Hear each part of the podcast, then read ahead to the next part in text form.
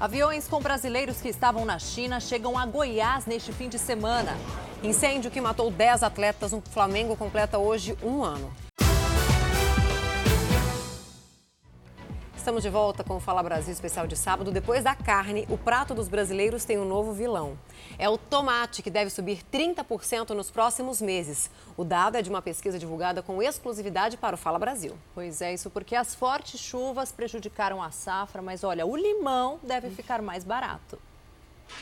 Aquela saladinha vai ganhar novas cores no cardápio da Keila. Para ela, se os produtos estão caros, o jeito é se reinventar. Vai ficar menos colorida, vai ficar mais verde do que vermelho. Depois da carne e do feijão, um novo vilão deve entrar em cena no prato do brasileiro: o tomate. As altas temperaturas ajudaram na produção. O preço do tomate em 2019 terminou em baixa. Mas ó, isso não deve durar muito não. Segundo uma pesquisa desenvolvida pela Associação Paulista dos Supermercados, o tomate deverá subir até 30% nos primeiros seis meses de 2020. A batata, a cebola e a cenoura também devem ficar mais pesadas para o bolso do consumidor. É, vai ficar um pouquinho pesado sim para o consumidor, né? E pro, até mesmo para quem está produzindo, né? Porque com essa chuva, né? Tá ficando difícil para todo mundo que produz, né? E até mesmo a gente que compra e revende o produto, né? Da família das frutas cítricas, quem deve registrar aumento é a laranja. A safra terminou em janeiro a Andréia, que é feirante, vai se desdobrar para não repassar o custo para o consumidor. A gente vai manter esse preço até onde a gente conseguir. Em contrapartida, uma boa notícia. A limonada vai ficar um pouquinho mais doce. A expectativa é que o preço do limão caia 40%. Uma esteticista tenta retomar a vida depois de ficar 11 dias presa porque foi confundida com a irmã. Ela foi inocentada no processo, mas ainda tem antecedente criminal no sistema da polícia. Seis meses depois de ter sido presa por engano, Daniele Estevão Fortes, de 28 anos, agora tem um novo desafio. Se antes ela teve que provar que era inocente, hoje tenta ficar com o nome limpo. Eu tenho medo, eu pego o ônibus, eu fico com medo de aconteceu alguma coisa. Daniele ficou atrás das grades por 11 dias ano passado após ser confundida com a irmã. Daniela Silva Estevão, de 24 anos, teria se envolvido em dois assaltos em Duque de Caxias em 2018.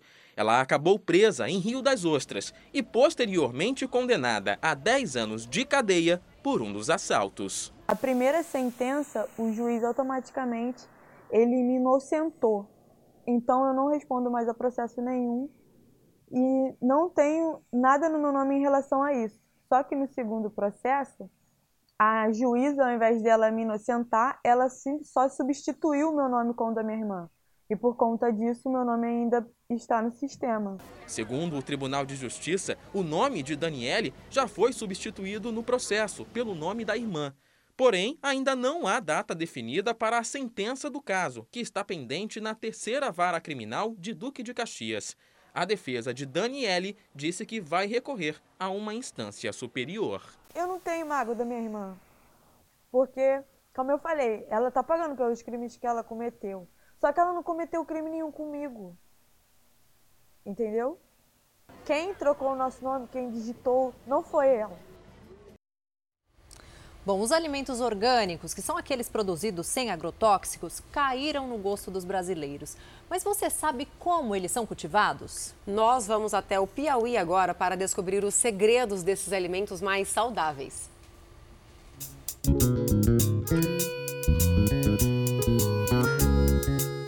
São oito hortas comunitárias em toda a cidade.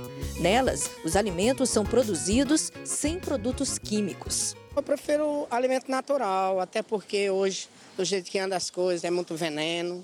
E o produto natural a gente come, né? É uma beleza para a gente, para os filhos, para a família. Né? Geralmente a gente tenta escolher aqueles alimentos que no supermercado, por exemplo, que eles são de derivados orgânicos, né? Na zona rural da capital piauiense, o trabalho é bem mais antigo. Esta plantação fica num assentamento chamado Alegria. Só de observar o sorriso no rosto delas, dá para entender a escolha do nome. A horta hoje é a nossa é, é nossa vida. a nossa vida, nosso trabalho. É aqui que nós estamos, daqui que nós se sustenta. Eu sustento a minha família, a minha casa, meus filhos, meu marido. Já são 20 anos desde que os primeiros canteiros surgiram por aqui. Mas tudo era bem diferente. Nós trabalhava só no campo. Aí o campo começou a dar errado porque era muita gente, aí era muita complicação. Aí o povo foram saindo, foram saindo, foram deixando. Aí começaram a pedir para a gente trabalhar por conta da gente. Aí a horta antes usava produto químico? Usava. Mas não porque a gente mesmo fizesse essa criação. Já veio de lá do pessoal que ensinava a gente. Nós tivemos um cursinho para aprender a mexer com veneno. A mudança para o modelo da agroecologia sem a utilização de defensivos agrícolas aconteceu há cerca de cinco anos. Mas já havia o desejo da comunidade de trabalhar apenas com produtos naturais. Com o apoio da Universidade Federal do Piauí, as horticultoras diversificaram a produção e aprenderam técnicas, como o uso de biofertilizantes e também de plantas, que auxiliam no controle das pragas. As flores não servem apenas para deixar a plantação mais colorida. Elas atraem insetos que poderiam atacar as hortaliças. Já esta planta com folhas grandes é o tabaco, que, segundo Dona Terezinha, é um excelente inseticida natural. A gente, eu gosto de usar o fumo no álcool, mas assim para a parte do couve e da rúcula. A cebola, ela, o bicho não ataca a cebola e nem o coentro. Para a cebola ficar bonita, porque só tem essa parte dela ficar bonita, eu gosto de fazer aquele produto que chama biofitalizante. Eu gosto sempre de fazer, eu não fico sem ele. Os produtores passam por capacitação contínua e aprendem que a agroecologia é mais do que não usar produtos químicos. É a agricultura sustentável, onde tudo é aproveitado. Quando nós fomos começar aqui a trabalhar com orgânico, nós tivemos seis meses de aula com o professor André e o professor Geiso. Ele ensina nós como era que fazia o composto, que até aí essa data eu não nem, imaginar como era que fazia composto. Eu boto mata, aí boto uma camada de estrume, aqueles lixos orgânicos de casa, de comida, resto de, de coisa que a gente tira da cozinha, eu trago tudo e boto no composto. 16 famílias trabalham nesta horta que tem 5 hectares.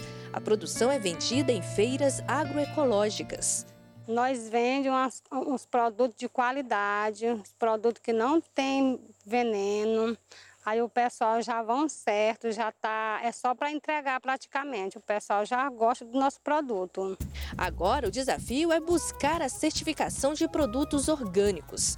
Os técnicos cuidam da burocracia e as produtoras da propaganda.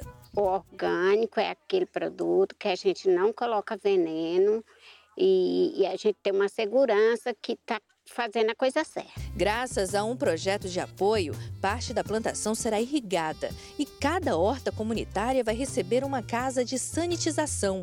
Um local onde as hortaliças serão beneficiadas para estarem dentro das condições adequadas de higiene. Essa casa é longe, aí quando chove, aí a gente Muitas vezes a gente não leva nem muitas coisas para feira porque não dá tempo de vir tirar. Aí com essa casa bem aí, a gente tira e leva para lá. Agora vai ser irrigado, nós vamos plantar agora inverno e verão. Para garantir a qualidade dos alimentos, além da alegria, há outro sentimento que faz toda a diferença por aqui.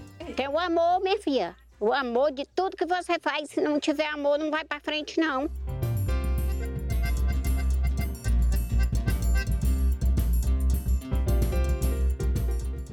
E agora a gente muda de assunto. Eu tenho uma pergunta para te fazer. Você sabia que a bucha que você usa para lavar a louça na cozinha tem mais de 400 milhões de bactérias? Você sabia, Manu? Não, já vou ficar surtada, queria trocar de bucha o tempo todo, viu? pois é. Ó, hoje o doutor Bactéria vai mostrar pra gente qual é a melhor maneira de evitar a contaminação sem a gente precisar surtar. Exatamente. A gente foi conferir as dicas e te dar aqui agora.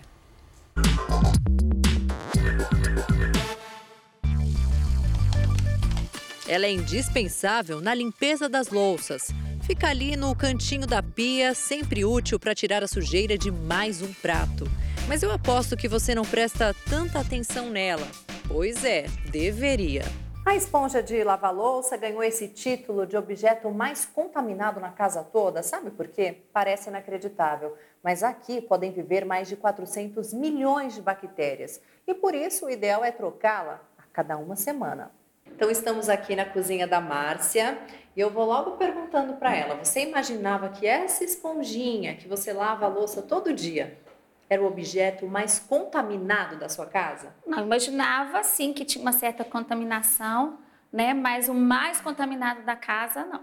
Existem quatro maneiras de higienizar a esponja e a limpeza deve ser feita todos os dias. São quatro técnicas. Primeiro, você deixa a água em ebulição. Começou a entrar em ebulição, você joga a esponja dentro, fecha tá? E você vai marcar 4 minutos. Ok. Outra técnica é você vai usar vinagre puro. Você coloca vinagre puro, aqui, vinagre puro. Você coloca a esponja, esponja, e deixa por 10 minutos, tá?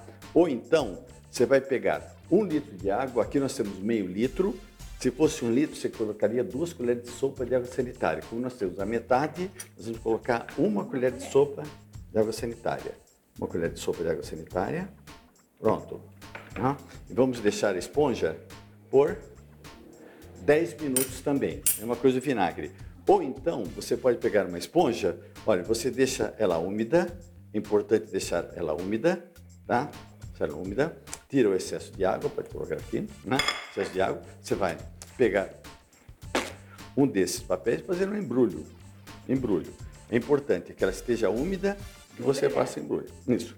E nós vamos colocar no micro-ondas por dois minutos. Apenas um tipo de esponja não necessita de higienização. É essa aqui, que vem com íons de prata. Elas vão desinfetando 24 horas por dia a esponja. Tá? Porque o contato da bactéria com metal desses, ela não resiste, ela morre. Bom, da cozinha viemos direto para o banheiro da Márcia, onde a família também costuma usar esponjas. Cada um tem a sua aqui? Não. Não? Não, a gente compartilha, na verdade, a esponja. Gente, cada um com a sua bactéria. Dá nada de trocar bactérias nisso. Então, é importante você pegar essa esponja, acabou de utilizar, lava essa esponja no próprio chuveiro, depois deixa ela penduradinha. Né? Nós estamos vendo uma esponja ali, uma esponja vegetal, que ela está sobre o sabonete justamente por quê? Porque ela não tem uma cordinha. Então, esse tipo de esponja, ele foi fabricado com a intenção de lavar a louça. Que não todo, de tomar banho. Não de tomar banho. Que todas as que são utilizadas com essa finalidade, todas elas, elas têm uma cor, que é para cada indivíduo da família ter a sua, e elas têm um barbantinho, alguma coisa que você possa pendurar para escorrer a água. Né? Acabou o mês, tem que se trocar. A esponja de louça, uma vez por semana. A esponja da, do banheiro, pelo menos uma vez por mês, você troca. Apesar da esponja de banho não ter tantas bactérias quanto a bucha de cozinha, é importante mantê-la sempre limpa. Se houver um ferimento na sua pele, como um pequeno corte, por exemplo, ele pode infeccionar caso a esponja esteja contaminada.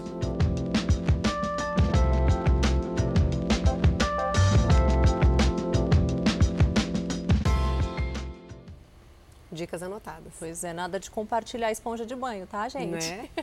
Olha, o café da manhã é considerado uma refeição indispensável para muita gente.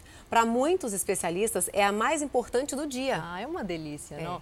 Pelo Brasil e ao redor do mundo todo, os hábitos são bem diferentes. Para não perder a forma, é importante ficar atento às dicas dos nutricionistas. O que não pode faltar no seu café da manhã?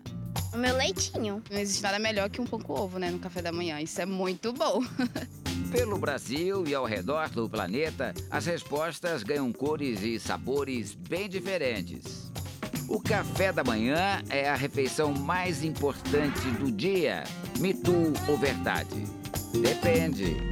Para algumas pessoas, a necessidade de muita energia logo cedo não é tão grande. Mas a boa alimentação matinal pode ajudar a evitar muitos problemas de saúde. Nós encontramos respaldo na literatura de que não tomar café da manhã pode acarretar um aumento de radicais livres, que piora a atividade do pâncreas, que aumenta os níveis de insulina, podendo levar a aumento do colesterol e aumento de risco de doenças cardiometabólicas, inclusive aumentar o peso. No Nordeste do Brasil, por exemplo, o café da manhã é assim, bem farto Na casa da Adriana, aqui em Pernambuco, tem cozinha movimentada logo cedo. A gente acorda aqui mais ou menos 5 e meia da manhã. É um, é um trabalho prazeroso. Por quê? Porque a gente precisa ter substância para poder pegar na lida, como se chama os nordestinos, pegar no pesado. Por isso, o café nordestino, vou falar, tá mais é para almoço. Você pode ver aqui também a gente tem o cuscuz, é, o cuscuz, o café, né? O café, aí vem a macaxeira com carne de sol, com charque, a nossa tapioca também. É muita é, coisa. Muita, é, um milho. Pão com manteiga só, não. Tem que ter muita fartura. Tem que ter muita fartura na mesa. E falando em pão, a tapioca tem menos calorias que os pães em geral? Mito ou verdade? Mito. Cada 100 gramas de tapioca acaba sendo muito mais calórico do que 100 gramas de pão. Então, ele é um alimento que deve ser também consumido com cuidado, apesar de, de muita, muitas pessoas acreditarem exatamente o contrário. E a mesa ficou linda. O cuscuz é a estrela da festa aqui na mesa do nordestino. Chegou por último, mas chegou a tempo, né, pessoal? Bora comer? Vamos lá. O cuscuz de farinha de milho é servido do jeito que mais agrada a cada um. E ele com molho de galinha, uma galinhazinha dessa, caseiro, ficou melhor ainda. É, carne de sol. Eu gosto muito de carne de sol, né? Que é mais sequinha. Em São Paulo, o café da manhã fora de casa lota as padarias ou padocas. O pão francês na chapa com um pouco de manteiga e a média de café com leite são a tradição. Muita gente só desperta mesmo depois do café da manhã. A refeição ajuda as atividades cerebrais? Mito ou verdade? Verdade. Nós sabemos eh, que o cérebro precisa de glicose para funcionar adequadamente. O maior substrato das células do cérebro são glicose. Então, principalmente para as pessoas que têm atividades intelectuais no período da manhã, eh, muitas atividades matinais, o ideal é que se tome um café da manhã adequado, com uma boa carga de energia e boas escolhas. E como será no Rio Grande do Sul?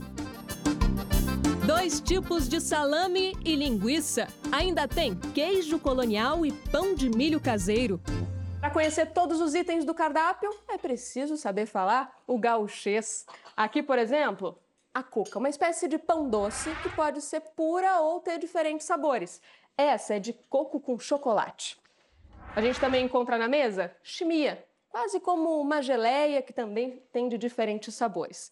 E tem muito gaúcho que gosta de uma combinação diferente, de doce com salgado, como é o caso da cuca com linguiça.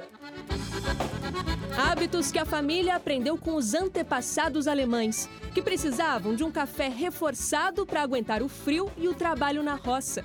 A linguiça e o salamito. Salamito. Ele dá mais substância, né? Mas será que não é muito açúcar junto? Se existe um vilão no mundo, esse vilão hoje em dia chama-se açúcar. Então, como esse café da manhã tem muitas tortas, muitos doces, o ideal é que a pessoa escolha no máximo um e nunca misture duas ou três opções de tortas doces. O difícil é resistir.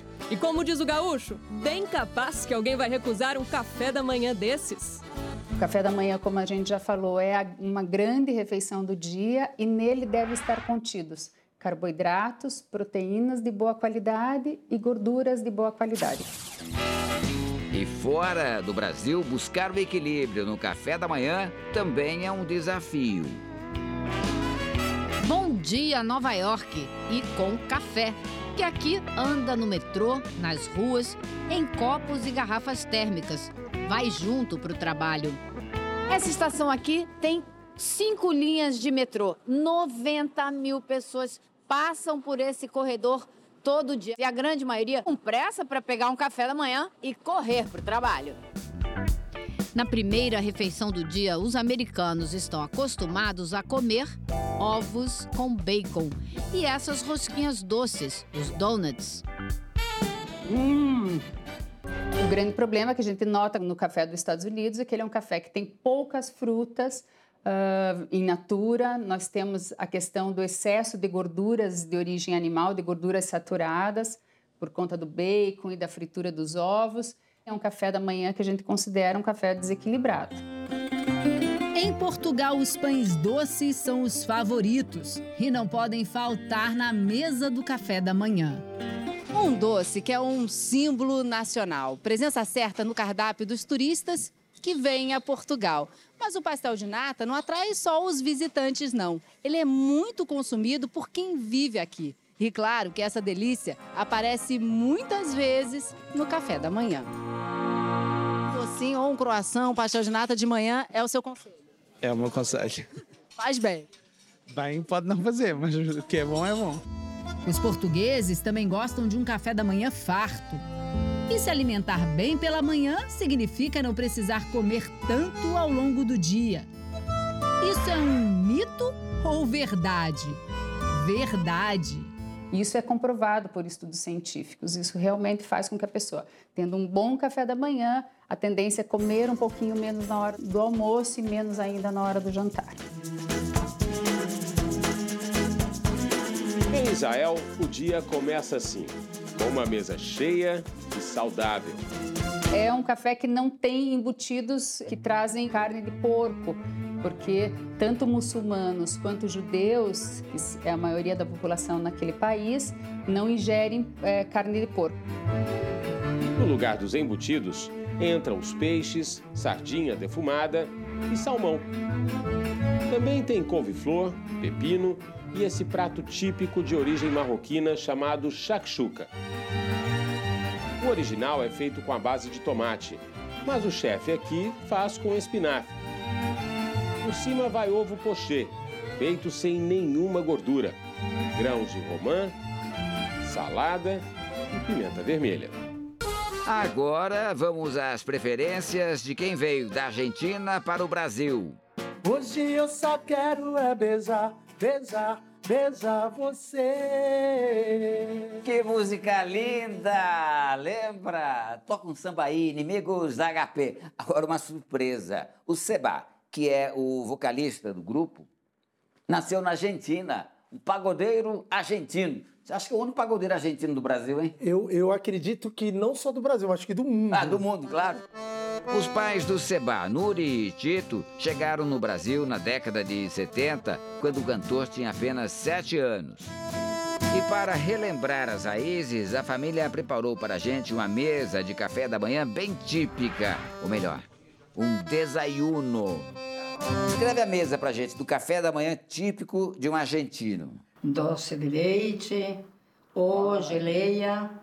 E enquanto para nós não dá para começar o dia sem tomar um cafezinho, os argentinos preferem o chimarrão.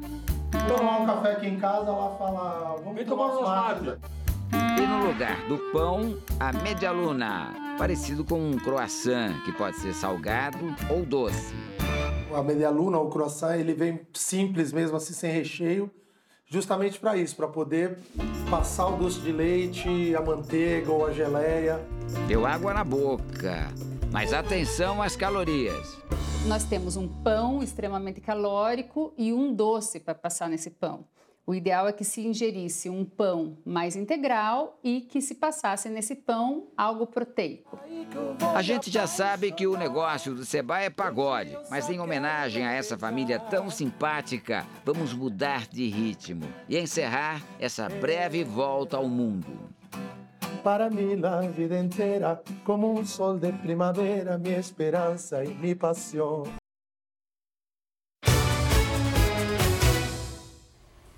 Uma peça de teatro que atravessa gerações ganhou uma nova adaptação em São Paulo. Irma Vap, que também inspirou o filme, dessa vez tem como protagonistas Matheus Solano e Luiz Miranda.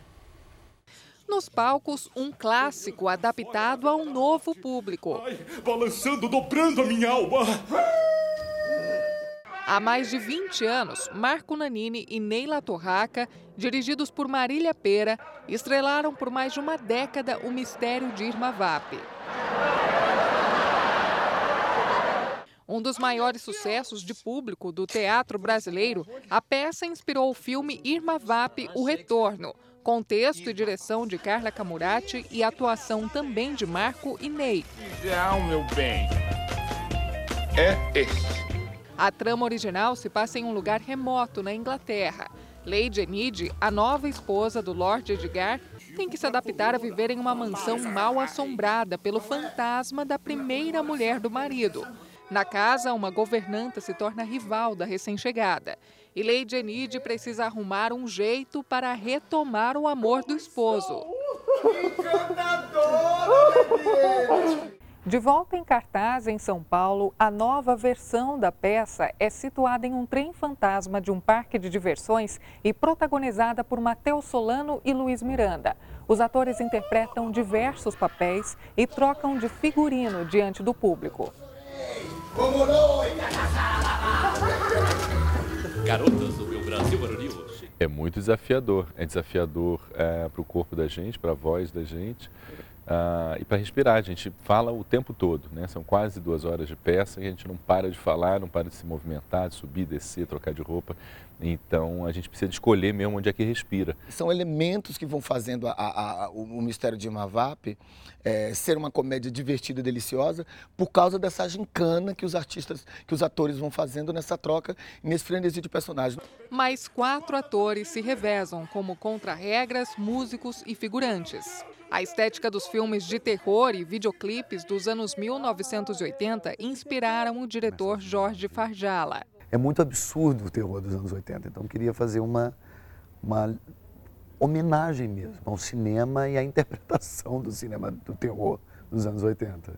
No clássico, os personagens praticam diversas peripécias enquanto arrancam risadas de um público diversificado. Meu filho de quatro anos veio e se divertiu muito. Né? E eu vejo senhores e senhoras que assistiram a outra. Então as pessoas vêm pelos mais diferentes motivos. Né? É, tem um grande chamariz essa peça, a gente tem isso a nosso favor. Você tem certeza de que ele gosta desse vestido? Absoluta! Uma ótima opção para o final de semana, então já anota aí, a peça está em cartaz no Teatro Procópio Ferreira de quinta a domingo até o dia 1 de março. O carnaval, claro, já começou em Salvador. Um bloco tradicional da cidade invade as ruas para a alegria dos foliões. É diversão de graça. Já é carnaval na cidade. Acorda para ver é o que diz o refrão de um dos hinos da Folia Baiana. É que em Salvador a festa começa cedo, antes mesmo dos trios invadirem a avenida.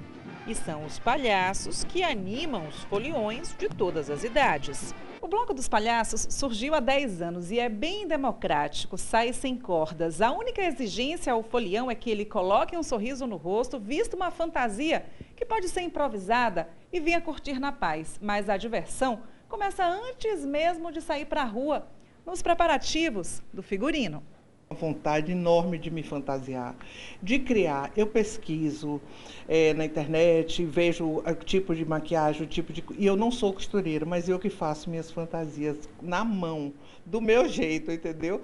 Mas acaba funcionando dessa forma. Então eu tenho muitas, muitas golas, porque eu acho bonito a gola do palhaço, então eu tenho várias, e não tenho coragem de desfazer. Eu estou juntando fantasia, não sei o que, é que eu vou fazer com elas. O desfile é hoje em um dos bairros mais boêmios da cidade, no Rio Vermelho, circuito fora do carnaval tradicional. A concentração é no pôr do sol e a saída às 7 horas da noite. O, o resultado disso é, o, é, o, é a maneira de se divertir, é o resgate da fantasia, da música de fanfarra, da música cantada pelo povo, né, sem corda, sem amarra, é do povo para o povo, entendeu? A cada ano, mais gente se junta à multidão que sai pelas ruas com todas as cores, no ritmo dos antigos carnavais.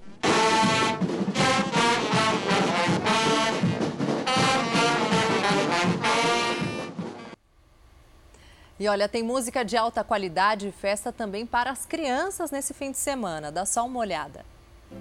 Caetano Veloso faz show hoje em Salvador, no Teatro Castro Alves. É o lançamento de um novo projeto do cantor baiano que apresenta o clarinetista Ivan Sacerdote. A parceria dos dois rendeu um álbum com oito faixas, mistura fina da música brasileira. Todo ano, a festa...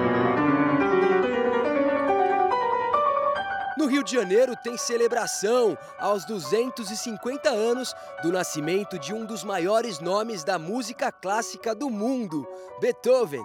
a Orquestra Sinfônica da cidade apresenta o primeiro concerto de uma série que rodará o Brasil. Músicos nacionais e internacionais estarão na Cidade das Artes, na Barra da Tijuca.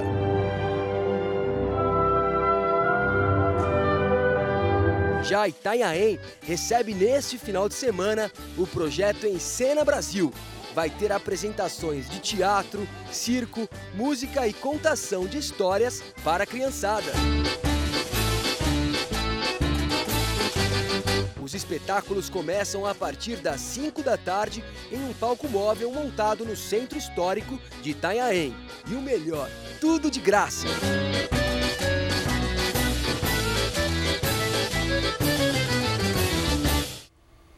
Olha, todos os detalhes das atrações que você viu hoje aqui no Qual é a Boa estão lá no site r7.com barra Qual é a Boa. E ainda falando em atração, hoje é dia do Namoro Blindado em Concert, um evento que deve levar mais de 40 mil pessoas ao AMB em São Paulo. Uma jornada de shows, danças, muita alegria e principalmente aprendizado. Sem dúvida alguma, os autores do livro Namoro Blindado e apresentadores da Record TV, Renato e Cristiane Cardoso, vão mostrar como se faz para conquistar relacionamentos bem-sucedidos. Numa era de relacionamentos cada vez mais virtuais, o Brasil quebra recordes. Já são 10 milhões de inscritos no principal aplicativo de paquera. É o terceiro país do mundo com o maior número de usuários dessa tecnologia. Mas por trás das telas, nem tudo é verdade. Uma pesquisa mostrou que 13% dos brasileiros mentem sobre a idade no aplicativo e outros 13% não revelam a real profissão. Os apresentadores da Record TV, Renato e Cristiane Cardoso, consideram que buscar um namorado dessa forma pode ser uma cilada. Eu sei que tem gente que deu certo, mas não é a maioria, não. É uma exceção, é uma porcentagem pequena. É, aplicativo é muito é muito arriscado. São pessoas estranhas que podem falar o que quiserem a, a respeito delas mesmas e você vai e acredita. Então, é, é uma, eu vejo como uma roubada assim. É mais fácil você conhecer uma pessoa pessoalmente, porque você vai ver como é que a pessoa é, você vai é, poder, por exemplo, conhecer a família dela, conhecer onde ela trabalha, os amigos dela. Isso, isso tudo é importante, porque faz parte da vida dela, do círculo dela. Hum, Renato e Cristiane, que apresentam o programa Escola do Amor, também são autores do livro Namoro Blindado.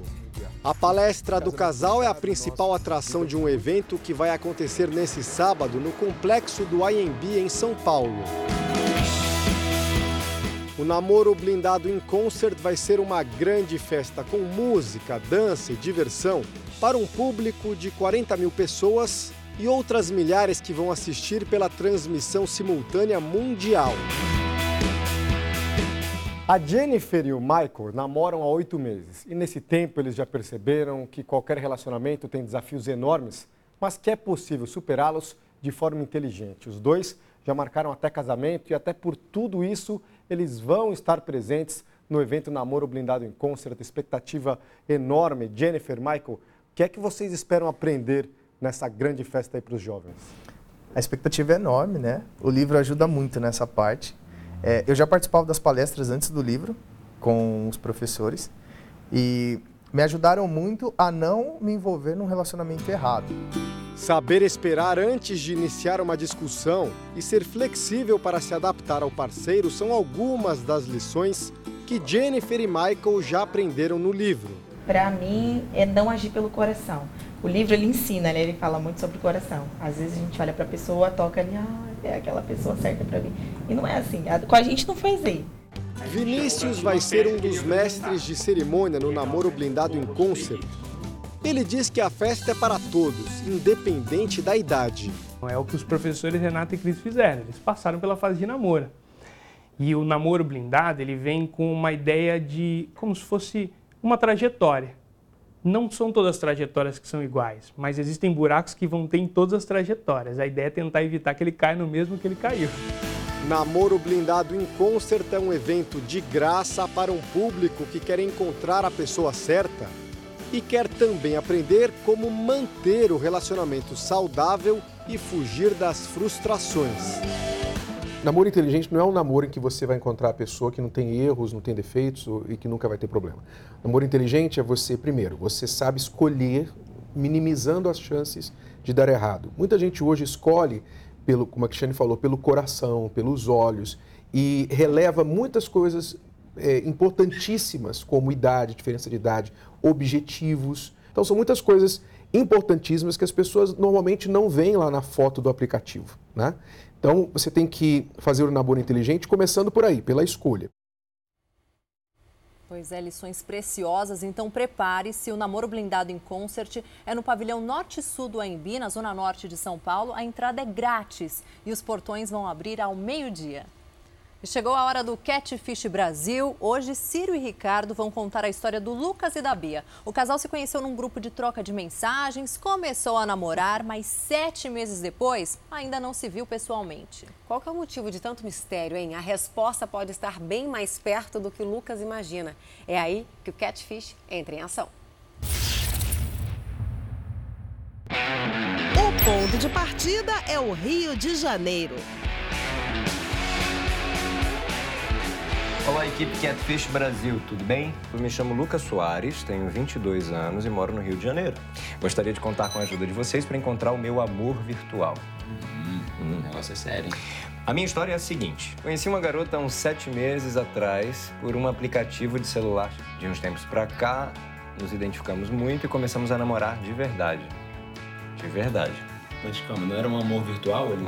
Para ele é de verdade. O que mais chamou a minha atenção é o visual diferente dela, que já teve cabelo rosa, vermelho e agora usa azul. Trocamos algumas fotos e algumas mensagens de áudio pelo WhatsApp, já que não uso nenhuma rede social. Sério, Lucas? 22 anos não usa nenhuma rede social mas sei que ela Uma usa. pessoa discreta vai saber. Tá vendo? Então ela tem Facebook e ele não tem nenhuma rede social. Apesar de morarmos na mesma cidade, ainda não nos encontramos. O nome dela é Ana Beatriz, ela tem 20 anos e diz que mora em Campo Grande. Campo, Campo Grande? Bairro do Rio. Tá. Sempre que penso em marcar um encontro, ela me dá alguma desculpa, muda de assunto, o que me deixa desconfiado de que esconde alguma coisa. A verdade é que eu quero conhecer a pessoa com quem venho falando esse tempo todo claro. Preciso muito de ajuda.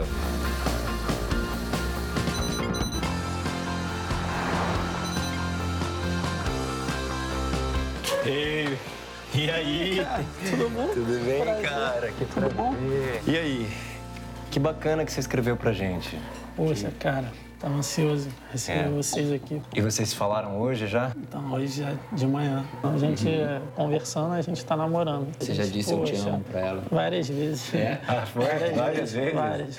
É, que massa. É, entendeu? Poxa, é uma pessoa que eu gosto muito, me identifico, é, a gente gosta das mesmas coisas, é, músicas, ela não é muito de sair. Eu também não sou, a gente é mais família também. Você sabe que ela mora com a tia e mais alguém? Mãe, pai, irmão? É, mora com a tia, com a prima, né? E com o tio dela. E o que me deixa mais inseguro é porque ela, que ela não quer é, ligar o vídeo, né? Eu faço pra ela ligar a câmera, conversar pelo Skype, ela nega. Vocês tentaram se encontrar. Partia de você a iniciativa ou ela propôs também? Não, partia dos dois. Quando é, é a partia dos dois. Tanto que ela falava, poxa, a gente precisa se encontrar.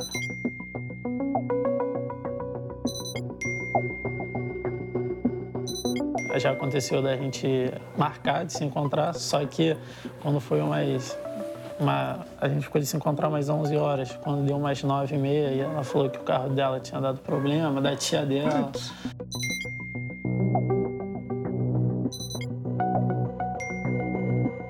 Como ela trabalha em shopping, a gente tentou se encontrar. Qual que é a loja? Uma loja de É uma loja de roupa feminina, isso aí. Tem outras fotos aí? Essas ah, você imprimiu, olha. É. Ai, que foto legal. Essa. E O cabelo dela tá assim ela agora. tá assim agora. Me chamou a atenção também o estilo dela, poxa. Gostei pra caramba do cabelo. Bem bonito. Eu posso ficar com uma dessas fotos? Tá doido?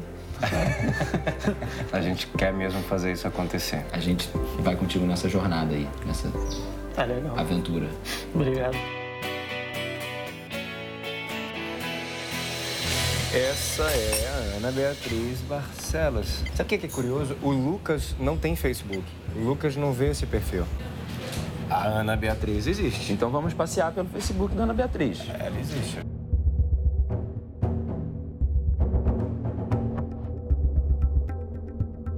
Mil duzentos e noventa e nove amigos. Uma pessoa popular. Postagens ao teu lado descobri. Feliz que- Dia dos Namorados. 12 de junho, ou seja, são postagens de uma garota romântica e apaixonada, né? Tomara que seja pelo Lucas. Agora essa foto tirada por Guilherme Damião. Tá, vê quem é Guilherme Damião. Ah, o Guilherme Damião é um fotógrafo. A gente pode ligar pro Guilherme e perguntar se. A gente pode não, a gente vai. Oi, boa noite. Eu queria falar com o Guilherme, ele que tá falando? Oi, Guilherme, tudo bom? Quem, Quem tá falando aqui é o Ciro. É, a gente faz um programa de TV se chama Catfish Brasil. Eu queria saber se você conhece é, uma garota que fotografou com você. Ela se chama Viviane Mendes. Eu não sei. Então, a gente estava querendo falar com ela, na verdade. A gente não tem nenhum contato dela. Eu queria saber se você podia. Se- Será que você pode me passar o telefone da, Vi- da Viviane? 488.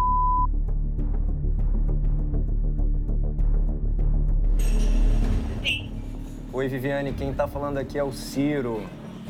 pode falar. A gente tá com um amigo nosso. Ele tá apaixonado por uma garota chamada Ana Beatriz. O perfil do Facebook dessa garota usa fotos que são iguais às suas fotos do Facebook. suas fotos? São as suas fotos. Você sabe se alguém usou foto sua?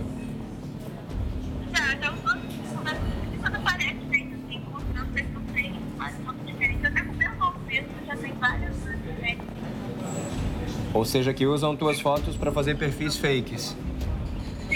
Em alguma dessas vezes que você falou que as suas fotos foram usadas sem a sua autorização, você conseguiu alguma pista de quem estava usando?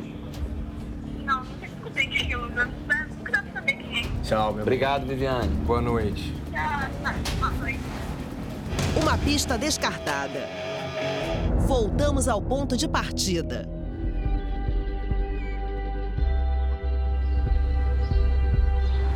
Quero te dar algumas notícias. Boas. Também. A gente entrou e encontrou o perfil. O perfil da Ana Beatriz. É o perfil de uma pessoa apaixonada. É mesmo? É, esse parece com, com, com o que você imagina. Hum, que bom. A Ana Beatriz, que trabalha nessa loja, é outra pessoa. Ela não conhecia Lucas. Ela não sabia quem era você. Caraca. Que isso, cara. Sério.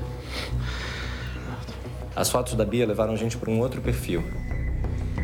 E aí a gente encontrou essa garota. E ela tá aqui, online. Sério. Lucas. Olá, tudo bem e você? Tudo jóia? Caraca, prazer te conhecer, cara. E até esse momento agora, essa garota não conhecia você. Não te conheço, nunca te vi. Cara, não sei nem o que dizer, eu tô muito nervoso, não. É, cara, muito bom te ver. Poxa, você nem sabe o que, que eu fiz. É, pela, poxa, im- imprimi fotos suas, várias coisas que eu fui pensando que fosse você e não era. Não. Não mesmo? Não mesmo. Não mesmo. Não é. é não é. Não é. Bom, porque uma pessoa faria isso, né? Pegar uma foto de outra pessoa para se passar. Enfim, é... agora mais que nunca queria conhecer né, essa pessoa. Abril, obrigado. A estratégia agora é buscar outras informações. E quem tem novidades é o Tiago, o irmão e confidente do Lucas. Assim, que eu até também, puxando aqui pela memória, ele várias vezes conversava com a prima. É atrás da prima, Carol, que o Catfish vai. Carol? É, tem um restaurante aí, a gente tá querendo marcar com você lá hoje e a gente vai levar o Lucas. A gente queria te pedir, por favor, que você levasse a Bia. Se a Bia gosta do Lucas como a gente acha que ela gosta, ela vai estar lá. É só você falar isso pra ela.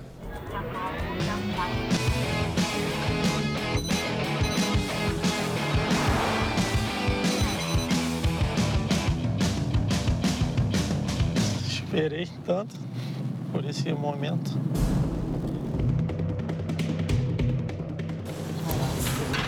Tá, falta muito pouco, tá quase na hora que a gente marcou com ela.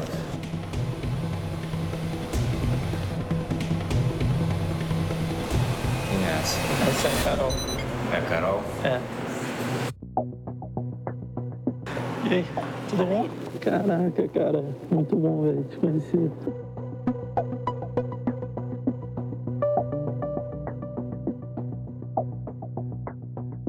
Essa cadeira aqui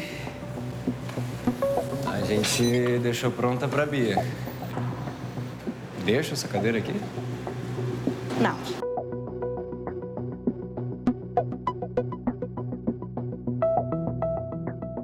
Ela não vem? Vou falar a verdade. É, eu quero te pedir muito desculpa mesmo, de coração. Porque eu não- não sabia o que ia acontecer, isso tudo que tá acontecendo. A Beatriz não existe mesmo.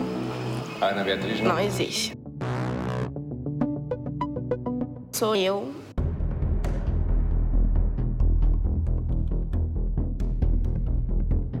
Pegou umas fotos de uma pessoa que você achou na É internet. tipo assim, foi meus amigos, entendeu? Que a gente foi uma parte de uma doação, entendeu? De fake. Aham.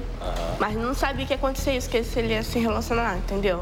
Uma brincadeira. Poxa, brincadeira de muito mau gosto, sabe? Agora você tem a verdade. Isso é a melhor coisa que você podia ter. Verdade. E... Fala, meu irmão! Tudo bem? Como é que foi aí esse mês que passou pra você? Eu não tenho mais contato com a Carol, não tenho mais falado com ela. Depois que terminamos a gravação, ela continuou mandando mensagem, que estava arrependida e tal. Ela tá até hum, nos meus contatos, mas eu não, não tenho contato. Entendeu? Eu não tenho contato. Pelo outro lado, eu tenho conversado bastante com a Viviane. Aí, como foi isso? Você, você procurou ela depois? consegui o Skype dela e eh, aí eu fui conversar com ela, né? Ela é muito bacana, muito bacana mesmo. Que bom, a gente fica muito feliz de te ver assim bem. Se não fosse vocês, com certeza não estaria assim, de verdade. Dê notícias, tá, meu irmão? Tchau. E olha só, a Península Antártica registrou a temperatura mais alta da história. O termômetro de uma estação de pesquisa argentina marcou 18,3 graus.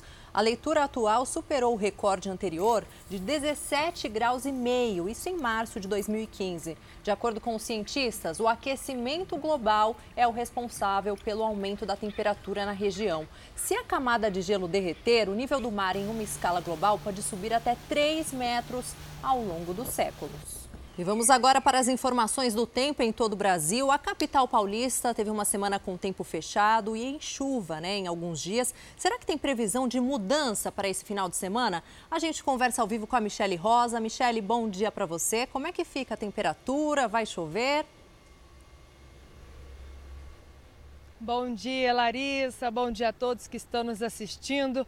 Olha, o sábado começou bem diferente dessa semana, né? O sol tá brilhando forte, o céu tá azulzinho, bem limpo. Muita gente aproveitou para sair cedo de casa, mas eu não posso iludir o telespectador, muito menos quem está nos assistindo e está aqui em São Paulo com a expectativa de que o dia permaneça assim. A gente não pode esquecer que a estação da vez é o verão, portanto, a previsão é sim da gente ter mais chuva por aí. A gente teve essa semana difícil com muita chuvarada e, portanto, o tempo vai mudar sim, mas só que na parte da tarde, né? A gente tem previsão de chuva na parte da tarde e à noite. Vai ser assim sábado e domingo. Então a dica é: quem estiver em São Paulo, aproveita a parte da manhã para curtir, sair de casa, fazer aquela caminhada, curtir com a família, curtir o Parque Ibirapuera, justamente para poder aproveitar esse clima gostoso. O tempo continua quente mesmo, né? As temperaturas vão variar entre 20 e 31 graus, mas na parte da tarde e à noite tem chuvarada, Larissa.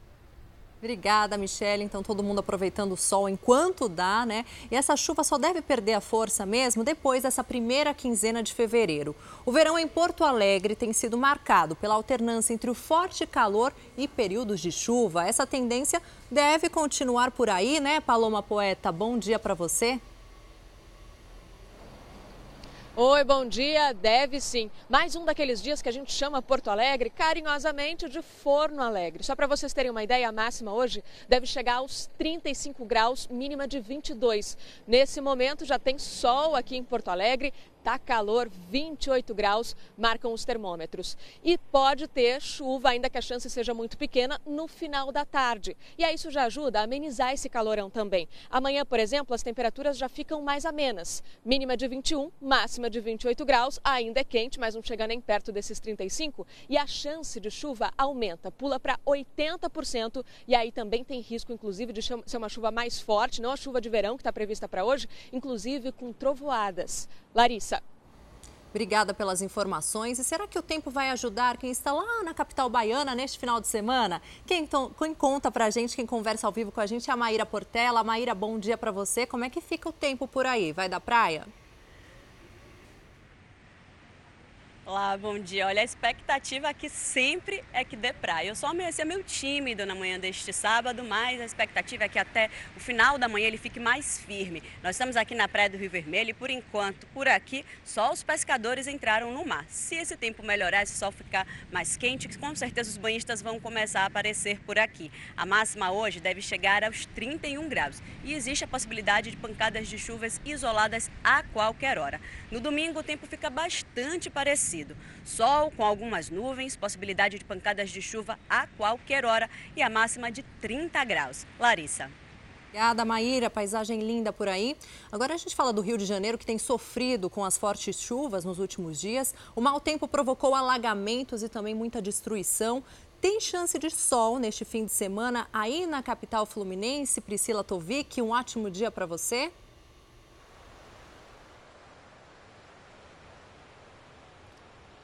Olá, bom dia a vocês, bom dia a todos. O sol vai predominar aqui na cidade do Rio de Janeiro, mas há chance de chover rapidamente nos dois dias. Hoje a temperatura varia entre 20 e 33 graus. Agora, olha só, céu aberto, azulzinho. Amanhã o tempo abre ainda mais e a temperatura pode chegar aos 36 graus. A mínima prevista é de 22 graus. O período da manhã é o mais adequado para aproveitar as praias. Larissa Manuela.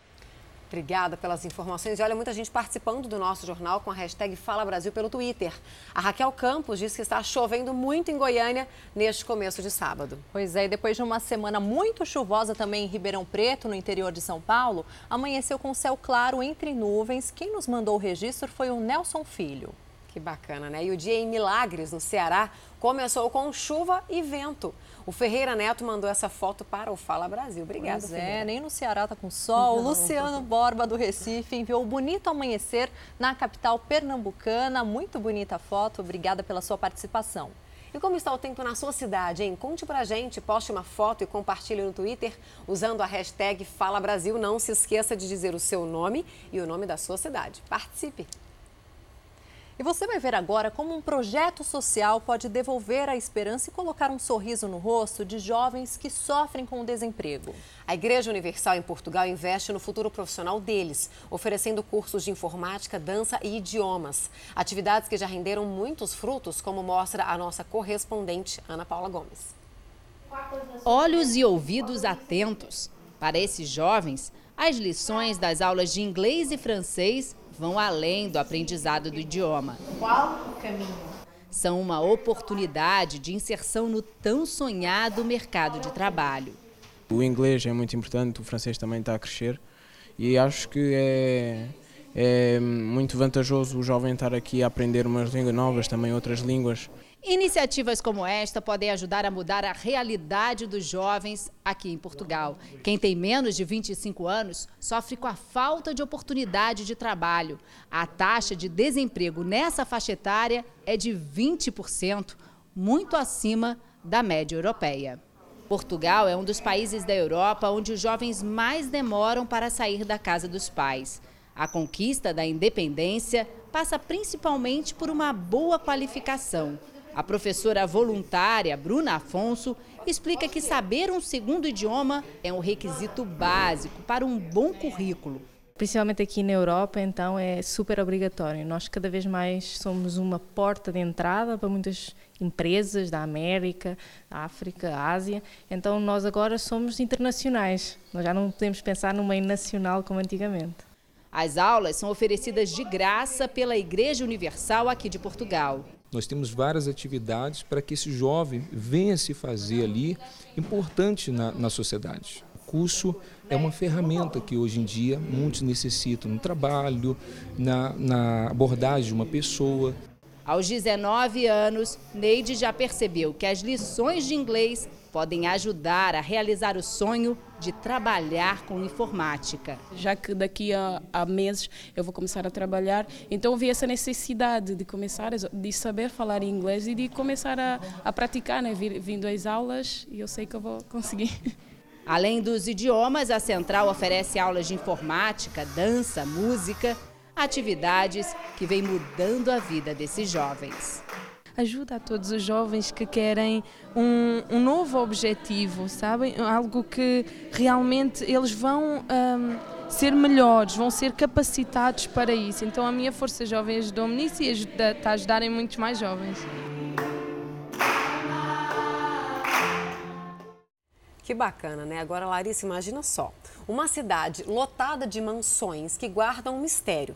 Os moradores foram embora e deixaram tudo para trás, fazendo do lugar uma imensa vila fantasma. Pois é, assustador, né? Essa cidade fica na Geórgia e o nosso aventureiro profissional Álvaro Garneiro foi descobrir essa história. E tem também um destino numa cidade vizinha, que foi invadida por construções modernas. Impressionante, não sobrou nada.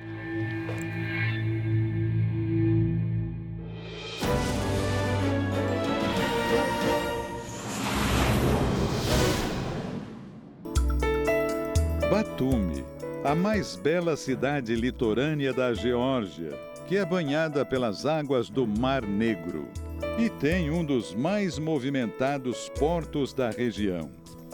Os navios que entram nesse porto, eles transportam muito o óleo que vem do Azerbaijão para outros países. Esse porto movimenta ao redor de um bilhão e meio a dois bilhões de reais por ano.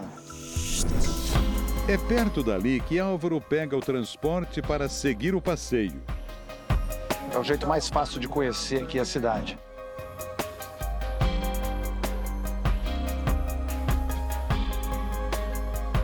O que chama atenção aqui são os prédios. Não dá para passar por aqui e não falar da arquitetura. De cara, eles chegam diante da chamada Torre Alfabética, construída em 2012. Ela tem um formato de DNA, porque o arquiteto acredita que o DNA é o alfabeto da humanidade. As 33 letras do alfabeto da Geórgia decoram a torre, mas nem tente identificar as letras, porque elas são usadas unicamente ali no país. É um alfabeto próprio.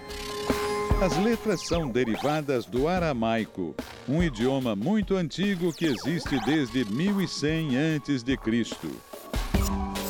Já o ambiente interno, que abriga um café e um restaurante, é cheio de modernidade. O chão, ele roda, então quando você estiver jantando ou parado uh, tomando um drink, ele vai virando, então você vai tendo essa vista da cidade toda. É muito bacana. Álvaro chega a um prédio importante para os amantes da astronomia. Esse relógio aqui é um marco, é aquele o relógio astronômico. Então ele tem tudo, a hora que nasce o sol, a, a hora que se põe, o signo, Uh, e é uma beleza, tá vendo? Você tem ali um, pelo menos umas 10 funções. Adiante uma construção que colocou Batumi como um dos centros de arquitetura mais arrojada do mundo. Esse é o prédio da Universidade de Tecnologia. É o único prédio do mundo com uma roda gigante na fachada. A roda gigante fica a 100 metros de altura. Tem oito cabines. Foi construída em 2012, mas nunca entrou em operação. Toda a revolução arquitetônica de Batumi começou há 10 anos, quando ela abriu as portas para arquitetos de várias partes do mundo, tentando dar uma nova cara para a cidade. Algo que fugisse das construções retas e acinzentadas, características do período em que a Geórgia fazia parte da União Soviética. A arquitetura é levada tão a sério aqui na cidade de Batumi que até a lanchonete mais famosa do mundo ganhou um espaço futurista. E esse espaço já ganhou o prêmio de design e de arquitetura. O belo design premiado surpreende os visitantes também na parte interna, que pouco lembra uma lanchonete. Álvaro se dirige agora para a área mais movimentada da cidade. Lugar que abriga uma roda gigante e um monumento articulado mundialmente conhecido. Esse aqui também é outro cartão postal aqui da cidade de Batumi. É um monumento dedicado a uma história de amor para Ali e Nino. E essa linda história de amor aqui é mais conhecida do que o Romeu e Julieta.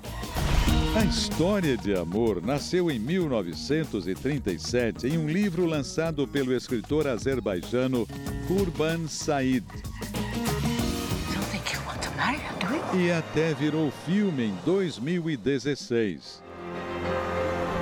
O Ali se apaixonou por essa princesa aqui da Geórgia. Durante a Primeira Guerra Mundial, ele teve que voltar para o Azerbaijão e lá ele foi morto. Então, esse é o sentimento. As duas estátuas elas entram e saem, porque eles nunca ficaram juntos.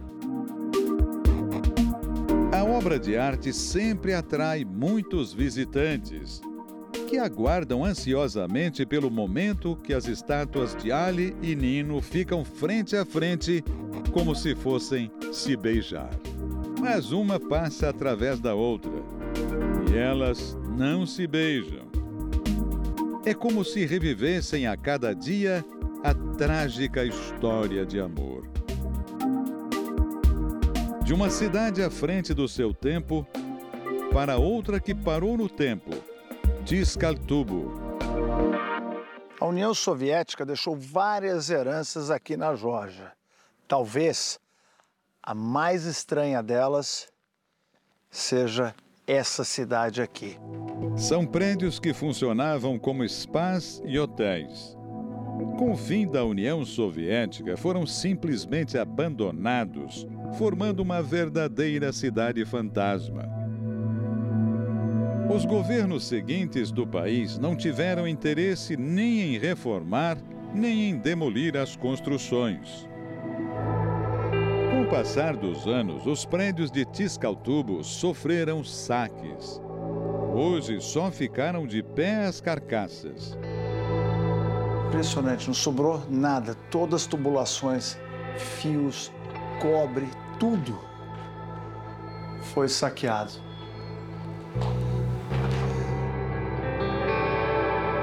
Esta outra mansão abandonada é a mais clássica de todo o complexo. E quando estava ativa era chamada de Medeia, em homenagem à famosa figura da mitologia grega. Ela tem altas colunas na frente com grandes escadas laterais e está aos poucos sendo tomada pelo mato. Lá dentro, a mansão aparenta em alguns lugares ter sofrido pouco com a ação do tempo. O que a gente está vendo aqui é um mármore de altíssima qualidade, muito difícil de encontrar, espalhado no hall inteiro desse prédio abandonado. Você olha, olha para um lustre aqui que também é um lustre da época, muito bonito, com cristais e ferro. O teto todo trabalhado isso mostra o nível de riqueza da União Soviética naquela época. Todo, em Tiscaltubo, existem 30 construções abandonadas. Algumas são cercadas, como essa onde funcionava o hotel Sacartvelo. O local se tornou morada de pessoas desabrigadas de outras partes do país. Cerca de 9 mil pessoas moram nas ruínas da cidade fantasma. Um projeto do governo local facilita a aquisição dos prédios para que eles sejam reformados ou demolidos. Este spa, por exemplo, foi reformado, mas manteve o estilo da arquitetura da época. Hoje é o melhor spa da cidade. Ele foi todo renovado e ele usa as águas termais daqui. Um sinal de que Tiscaltubo, mesmo carregando parte da história soviética, está sim, de fato, com os olhos voltados para o futuro. Os corpos das duas amigas que desapareceram no mar no Rio de Janeiro foram localizados. Elas se conheciam desde a infância. Uma delas entrou na água para ajudar a amiga que estava se afogando após ser arrastada pela correnteza.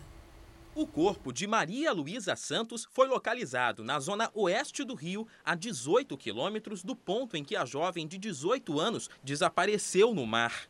Horas antes, o helicóptero dos bombeiros já havia encontrado o corpo de Laís Andrade, de 17 anos. Me mandou mensagem ontem por volta de uma hora, falou assim, mãe, eu vou dar uma volta com a Luísa, mas não se preocupa não que eu vou tomar cuidado na rua. Maria Luísa e Laís se conheciam desde a infância. Moradoras da Rocinha, na quinta-feira se juntaram a um grupo de amigos e resolveram comemorar o fim das férias aqui na praia de São Conrado, que fica próxima da comunidade. Primeiro, o mar forte arrastou Laís. Desesperada, a amiga Maria Luísa Santos tentou salvá-la. Ela tinha negócio de amizade, de lealdade. Ela jamais ela ia ver alguma coisa acontecer e ela deixar acontecer. Um coração gigante. Este instrutor viu as duas na praia e percebeu que o mar estava agitado. Estava muito perigoso, isso que me chamou a atenção, porque elas estavam num momento que o mar deu uma parada, elas correram pelo banco de areia no lugar que antes eu tinha visto onda grande passando. As buscas começaram na mesma noite dos afogamentos. Uma força-tarefa chegou a ser criada para localizar as jovens. A Marinha pediu até ajuda de pescadores e de pequenas embarcações. De sofrimento sem a minha filha, acostumado a estar com ela todos os dias. Chegar de manhã com pão, acordar ela, e ter ela em casa mais. Que tristeza, né? Vamos agora voltar com o nosso giro do tempo aqui no Fala Brasil. É hora de ir até o litoral do estado do Rio de Janeiro. O Carlos Orador está na praia de Imbetiba, em Macaé. Carlos, muito bom dia para você. Parece que vai da praia, né? O sol já brilha aí com intensidade. Bom dia. Oi, muito bom dia para vocês também. Olha, amanhã de sábado começou bastante ensolarada aqui em Macaé, no litoral norte do Rio de Janeiro. Aqui na praia de Imbetiba, de onde nós falamos ao vivo, já faz bastante calor e esse período da manhã é o melhor momento então para poder curtir a praia. Isso porque o tempo pode mudar ao longo do dia. Tem uma previsão de chuva moderada para ir para o fim da tarde e as nuvens carregadas indicam que ela está vindo por aí, viu? As temperaturas variam entre mínima de 20 23 e máxima de 32 graus. Tempo firme mesmo, somente no domingo, não tem previsão de chuva e as temperaturas ficam até um pouco mais elevadas. Mínima de 23 e máxima de 33 graus. Manuela. Obrigada, Carlos. E a capital do Rio Grande do Norte recebe muitos turistas no verão que esperam aproveitar as belas praias. A Dácia Oliveira conta pra gente como é que fica o tempo aí em Natal. Bom dia. Olá, muito bom dia. A previsão aqui para Natal não indica aquele calorão típico do verão. Porém, as temperaturas devem ficar até que agradáveis com mínima de 26 e máxima de 31 graus, tanto hoje quanto amanhã. Podem ocorrer pancadas rápidas e isoladas de chuva no período da tarde nos dois dias. Por isso, quem quiser aproveitar a praia deve priorizar o período da manhã. Manuela. Obrigada, Daça. Muito vento por lá, mas um sol lindo também, né? Chegou a hora de saber como é que fica o clima no litoral paulista. Fernanda Burger está em Santos e vai contar pra gente como é que tá por aí. Parece que a praia já tá cheia, hein, Fernanda? Bom dia.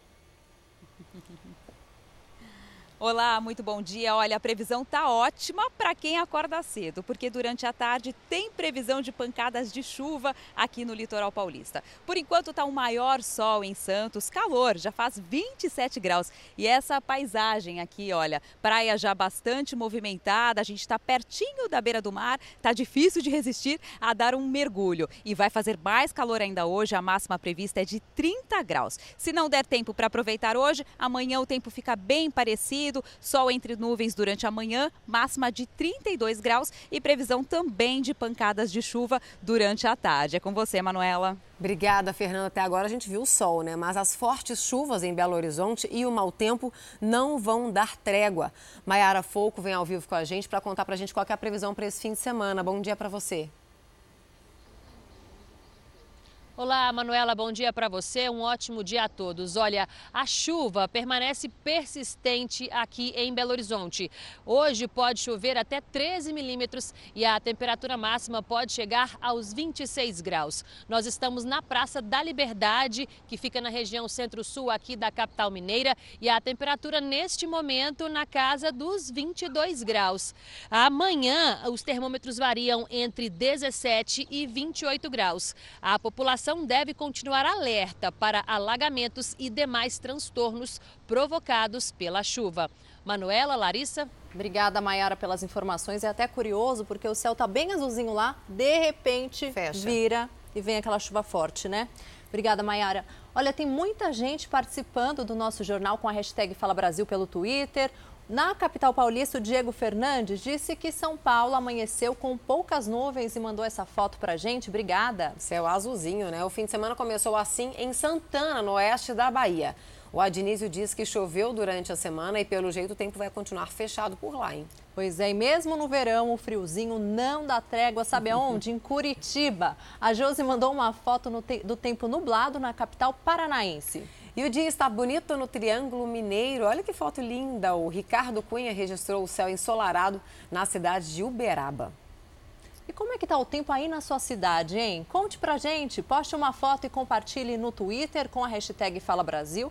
Só não se esqueça de dizer o seu nome e também conta pra gente qual é a sua cidade. Participe!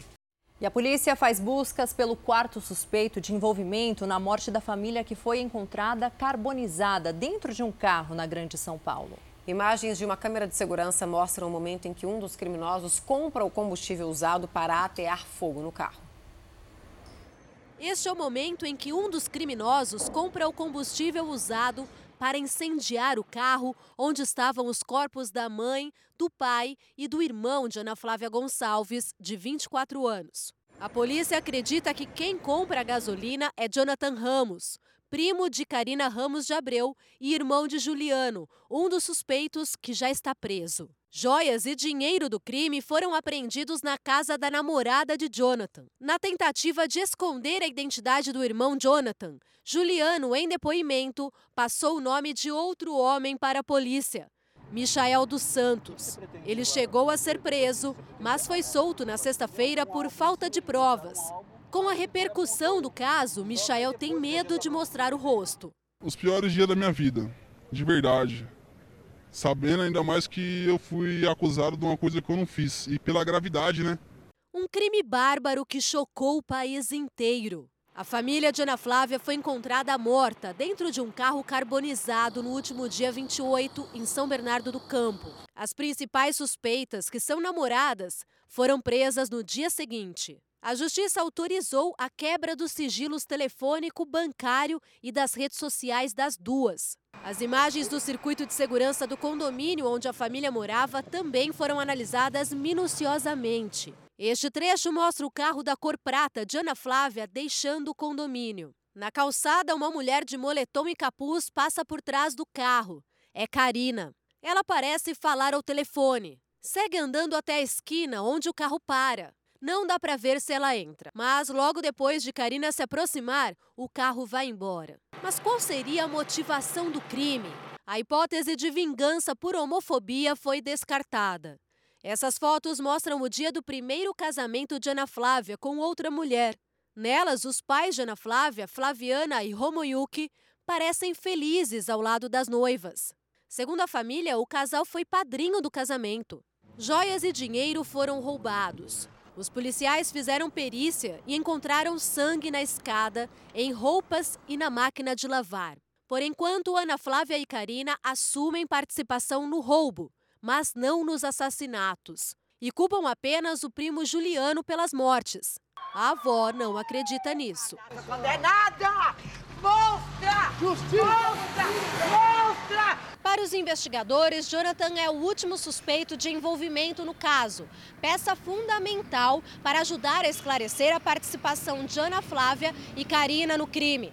Ele tem 24 anos e não tem passagem pela polícia. Buscas foram feitas em um endereço no litoral paulista, para onde Jonathan teria fugido mas ele ainda não foi encontrado. E olha só, a Corregedoria da Polícia Militar de São Paulo arquivou o inquérito que apurava a conduta dos 31 policiais envolvidos na tragédia de Paraisópolis, onde nove pessoas morreram no ano passado. O documento agora segue para a Justiça Militar, que deve encaminhá-lo para o Ministério Público. A Corregedoria da Polícia Militar concluiu que a ação dos policiais foi lícita e em legítima defesa. Inquérito investigava a conduta dos 31 PMs envolvidos na ação que resultou na morte de nove pessoas durante um baile funk em Paraisópolis, na zona sul de São Paulo. O documento reforça que os policiais não praticaram nem mesmo infração militar. Com essa conclusão que inocenta os policiais, a Corregedoria pediu o arquivamento da investigação. O documento foi encaminhado à Justiça Militar Estadual, que agora oferecerá ao Ministério Público. O MP pode concordar com o arquivamento ou até apresentar a denúncia. A Associação dos Moradores e do Comércio de Paraisópolis lamentou a decisão. Disse que recebeu com profundo pesar o resultado do inquérito da Corregedoria. A tragédia foi no dia 1 de dezembro. Era madrugada quando policiais cercaram o chamado Baile da 17. A festa costuma reunir milhares de jovens na segunda maior favela de São Paulo. Na época, a PM disse que as equipes entraram na comunidade durante uma perseguição a criminosos que teriam roubado uma moto. Na versão da corporação, os suspeitos atiraram, entraram na multidão e causaram correria. Por conta disso, pessoas foram atropeladas. Nove jovens morreram, outras 12 pessoas ficaram feridas. Os criminosos utilizaram as pessoas que estavam frequentando ali o, o, o baile funk como uma espécie de escudos humanos para impedir a, a, perseguição policial, né, o, o, trabalho da polícia. As viaturas chegaram no apoio uh, para a proteção dos policiais. Houve a necessidade de utilização de munição química, mas, repito, a, a correria a, aconteceu no momento que os criminosos ingressaram no, no fluxo, ingressaram na multidão, inclusive ainda efetuando disparos de armas de arma de fogo contra os policiais. Moradores afirmam que a versão oficial não é verdadeira Segundo eles, os policiais militares agiram com violência para acabar com o baile e que os jovens foram encurralados num beco da comunidade. Várias imagens registraram a confusão. Os policiais usaram bombas de efeito moral e deram tiros de bala de borracha. Após o confronto, todos os envolvidos prestaram depoimento. Os 31 policiais que participaram da operação foram afastados das ruas. A Polícia Civil, por meio do DHPP, o Departamento de Homicídios e Proteção à Pessoa, ainda investiga o caso. A apuração é na esfera criminal, para esclarecer exatamente o que ocorreu e saber se a ação dos policiais foi o que causou as mortes e resultou em pessoas feridas. Novos áudios podem mudar os rumos das investigações sobre o caso do professor da rede pública que morreu envenenado. Pois é, essas mensagens mostram que ele estava prestes a denunciar casos de corrupção na escola em que trabalhava. A polícia deve voltar a ouvir professores e funcionários da escola.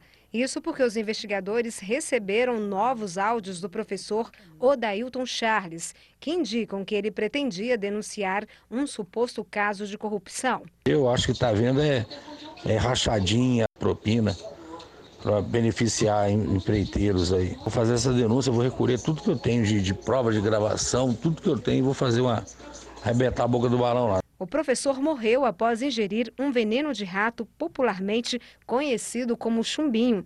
Ele disse que passou mal depois de tomar um suco de uva, oferecido por uma colega de trabalho com quem tinha problemas de relacionamento. Eu tomei um negócio, estou passando mal mesmo.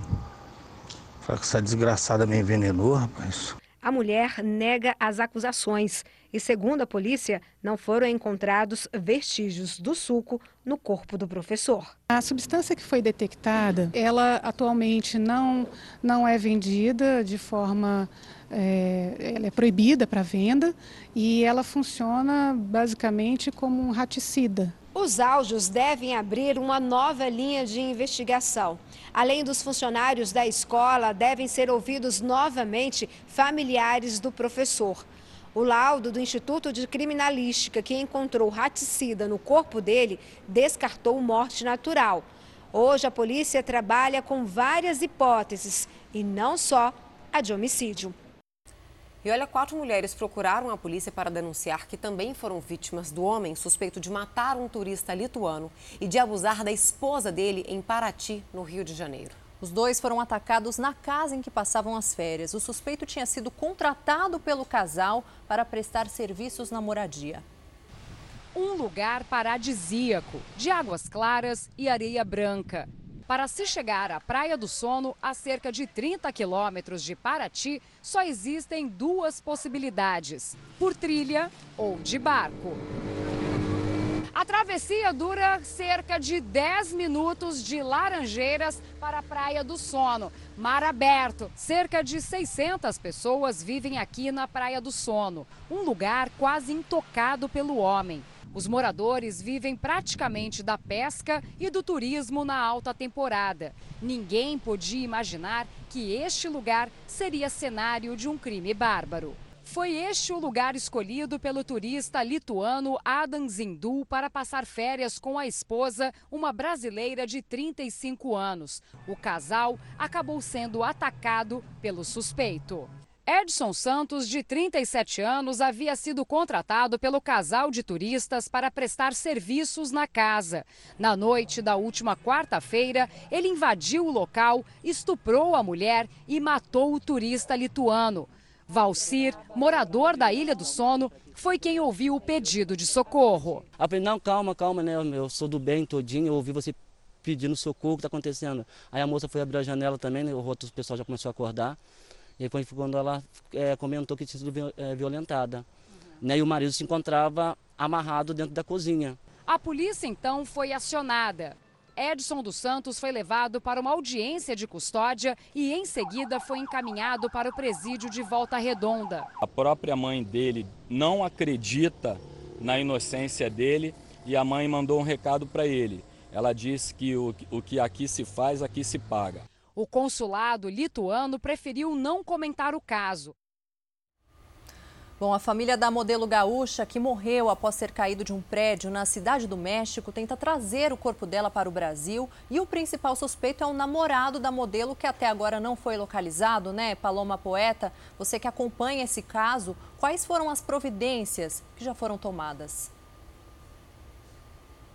Então, Larissa, segundo a família de Vanessa Vargas Ribeiro, a modelo de 33 anos, o governo do México já se colocou à disposição para fazer o repatriamento, ou seja, o translado do corpo para o Brasil. Algo que a família não tinha como pagar, custa 10 mil dólares, mais de 40 mil reais. O governo do México também deve conseguir para a mãe da modelo passagens para que ela vá até o México e libere o corpo da filha.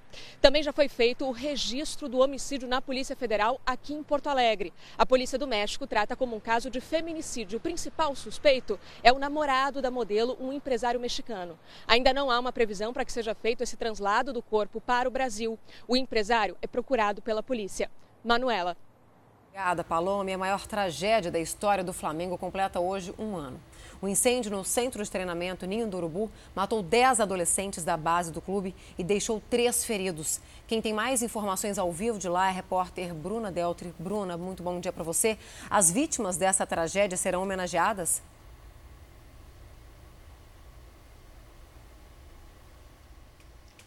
Bom dia, sim. Hoje vai ser um dia marcado por lembranças muito difíceis, mas para aliviar de alguma forma essa dor vão ter muitas homenagens. Vai ter uma partida hoje no Maracanã entre Flamengo e Madureira e lá vão ser distribuídos 20 mil balões para a torcida.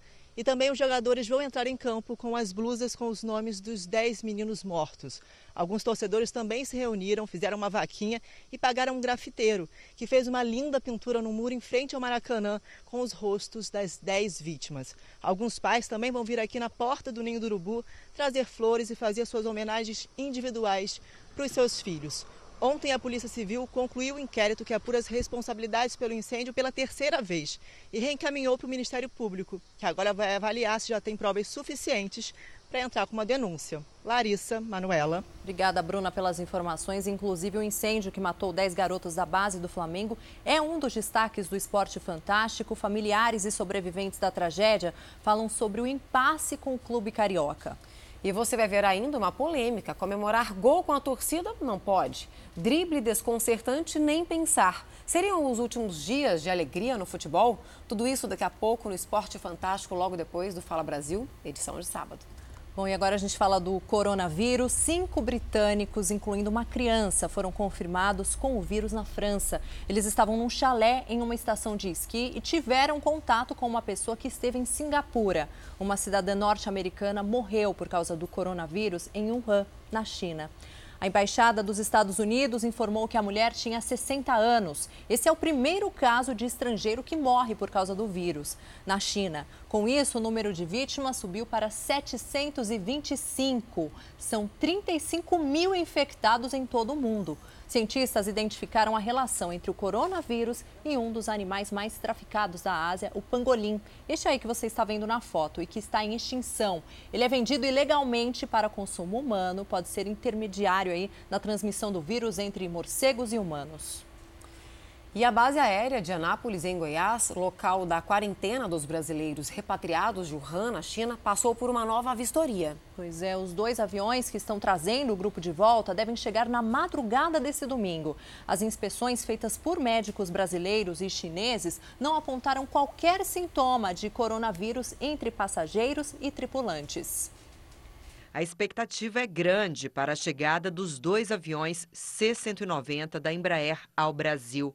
Estas imagens mostram o momento do embarque na China. 34 brasileiros e estrangeiros, 8 tripulantes, 14 integrantes de equipes médicas e dois jornalistas estão a bordo. Antes do embarque, os brasileiros viveram momentos difíceis, como explica este diplomata uma parte da comunidade brasileira aqui na China é, é, é retida em suas casas, sem poder sair, com, com é, todo tipo de precariedade de é, deslocamento e de acesso a alimentos. Entre os passageiros está a chinesa Zhang Hui, casada com um brasileiro. Ela foi de férias para o Han com a filha de um ano e meio. Por causa do coronavírus, ficou em isolamento. Obrigada aos médicos brasileiros que vão nos ajudar. No aeroporto, o grupo passou por rigorosa inspeção e duas verificações de saúde. Uma do governo chinês e a outra feita por médicos brasileiros. Ninguém foi barrado. Quatro poloneses, uma chinesa e uma indiana também embarcaram nas aeronaves e ficaram em Varsóvia, uma das cidades onde foi feita escala para reabastecimento. Os ministros da Saúde e da Defesa visitaram as instalações da quarentena na base aérea de Anápolis, em Goiás. Os apartamentos têm banheiro, ar-condicionado e até berço para as famílias que têm crianças de colo. O local tem computador, brinquedoteca e Wi-Fi, mas não é permitido sair nem receber visitas. A comida vai ser feita numa cozinha fora do prédio. As pessoas devem usar máscaras cirúrgicas e comer no quarto. Depois, deixam pratos, copos e talheres, sem garçons ou contato com cozinheiros. E a gente conversa agora com a repórter Mariana Martins, que está na base aérea de Anápolis. Mariana, bom dia para você. Quais são os principais cuidados que os repatriados da China terão quando chegar aí na base aérea? Parece que eles vão ser examinados diversas vezes, né? Isso faz parte do protocolo. Olá, bom dia, bom dia a todos. Existe uma grande preocupação em relação ao ânimo dessas pessoas. Por isso, quem quiser vai poder optar por receber acompanhamento psicológico também. O Ministério da Saúde ainda vai avaliar se a tripulação que está nesses aviões também vai precisar ficar em quarentena. Todas as recomendações do, da, da Agência Nacional de Vigilância Sanitária foram atendidas para esse período de 18 dias de quarentena que os repatriados de, de Wuhan vão cumprir aqui na base aérea de Anápolis. Roupas de cama, berço, fraldas, brinquedos, até cortina, é tudo novo. Todos serão submetidos a exames médicos diários, os sinais vitais também serão monitorados três vezes ao dia e se alguém apresentar algum sintoma, vai ser isolado dos demais e depois levado de helicóptero para o Hospital das Forças Armadas em Brasília. E aí, depois disso, se, algum de, se alguma dessas pessoas quiser retornar, a China vai ter que arcar com as despesas. Larissa, Manuela. Mariana, já são mais de 30 casos suspeitos de intoxicação pelo consumo da cerveja Baker em Minas Gerais. Maiara Folco, quantos foram confirmados, hein? De acordo com a Secretaria de Estado de Saúde, até o momento foram confirmados quatro casos de intoxicação pela substância dietileno-glicol. O Ministério da Justiça e Segurança Pública processou a Baker por conta do recall inadequado. A cervejaria só teria começado a recolher as bebidas do mercado após ser notificada pela Secretaria Nacional do Consumidor e não imediatamente após identificar o problema, como determina a lei, o que teria exposto os consumidores ao risco. A empresa será intimada e a multa pode chegar a 10 milhões de reais. Em nota, a cervejaria disse que já recolheu cerca de 52 mil garrafas e outras 60 mil caixas, com 15 garrafas cada, estão em processo de recolhimento. Larissa Manuela. Olha, um engenheiro brasileiro que perdeu um filho para o câncer criou um dispositivo que pode salvar a vida de crianças. É um tipo de adesivo que emite alertas se o paciente apresentar alterações. Pois é, que maravilha. Com a informação, a equipe médica pode agir mais rápido. O projeto de alta tecnologia vai ser testado em um hospital de São José dos Campos, no interior de São Paulo. Lucas tinha um ano quando foi diagnosticado com neuroblastoma, câncer que atinge glândulas acima dos rins. Durante 18 meses, as visitas ao GAC, em São José dos Campos, eram diárias. Apesar da luta contra a doença, a criança não resistiu. As lembranças do tratamento do filho ainda machucam. Se eu puder, de alguma maneira, não o mínimo possível, ter algum pai que não passe por essa dor, nossa, eu já vou ficar é, muito contente. Quatro anos depois de perder o filho para o câncer, Joel voltou ao hospital com a proposta de ajudar a salvar vidas. E foi em um sonho que esse engenheiro descobriu que era possível monitorar crianças em tratamento. O dispositivo utiliza a inteligência artificial para acompanhar a temperatura do corpo e os batimentos cardíacos. O adesivo em forma de curativo é colocado no paciente e a cada um minuto emite informações. A tecnologia deve entrar ainda esse ano em fase de testes no GAC de São José dos Campos. A febre em crianças que fazem tratamento oncológico é algo frequente. É um sinal de que algo no corpo está errado. E identificar esse sintoma o mais rápido possível pode fazer toda a diferença. E se for uma infecção bacteriana grave, isso pode, em poucas horas, o paciente pode entrar num quadro grave, num choque, numa septicemia e num choque séptico e vir a falecer por causa disso. Marcela, de 4 anos, tem leucemia. A mãe conta que chegou a ter três termômetros diferentes em casa. Teve uma época que até a doutora falou pra gente, escolhe um lado e usa um termômetro, porque dava muita diferença e assim, a febre pra gente é o sintoma pior, né? Situações como essa não seriam necessárias com o dispositivo. O engenheiro que precisou se despedir do filho agora só espera aliviar a dor de outros pais. Ou ainda, diminuir a taxa de mortalidade que é algo que é o sonho nosso, que é, que é a meta nossa, que é diminuir essa taxa de mortalidade, é isso que a gente está fazendo. Que exemplo, né? Parabéns por essa iniciativa. E tem mais notícia boa: a partir de hoje, o gás de cozinha vai ficar mais barato. A diminuição do preço vai beneficiar a indústria e o comércio, também o consumidor. Quem tem mais informações para a gente é a repórter Priscila Tovic. Priscila, bom dia para você de novo. De quanto é a redução? Conta para gente.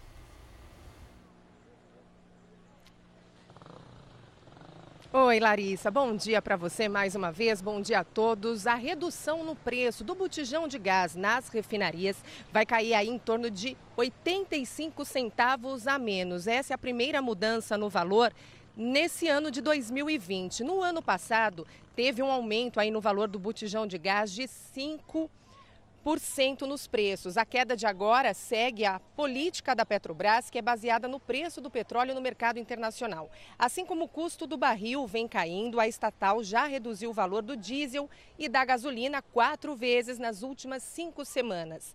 A epidemia do coronavírus também é uma das explicações para as quedas no preço, porque ela diminuiu a demanda por petróleo na China. Manuela. Obrigada, Priscila. E depois de alguns adiamentos, o ministro da Economia, Paulo Guedes, disse que a proposta de reforma administrativa será enviada à Câmara dos Deputados na semana que vem. Lívia Braz, muito bom dia para você. Por que o governo escolheu esse momento para levar a proposta à frente, hein?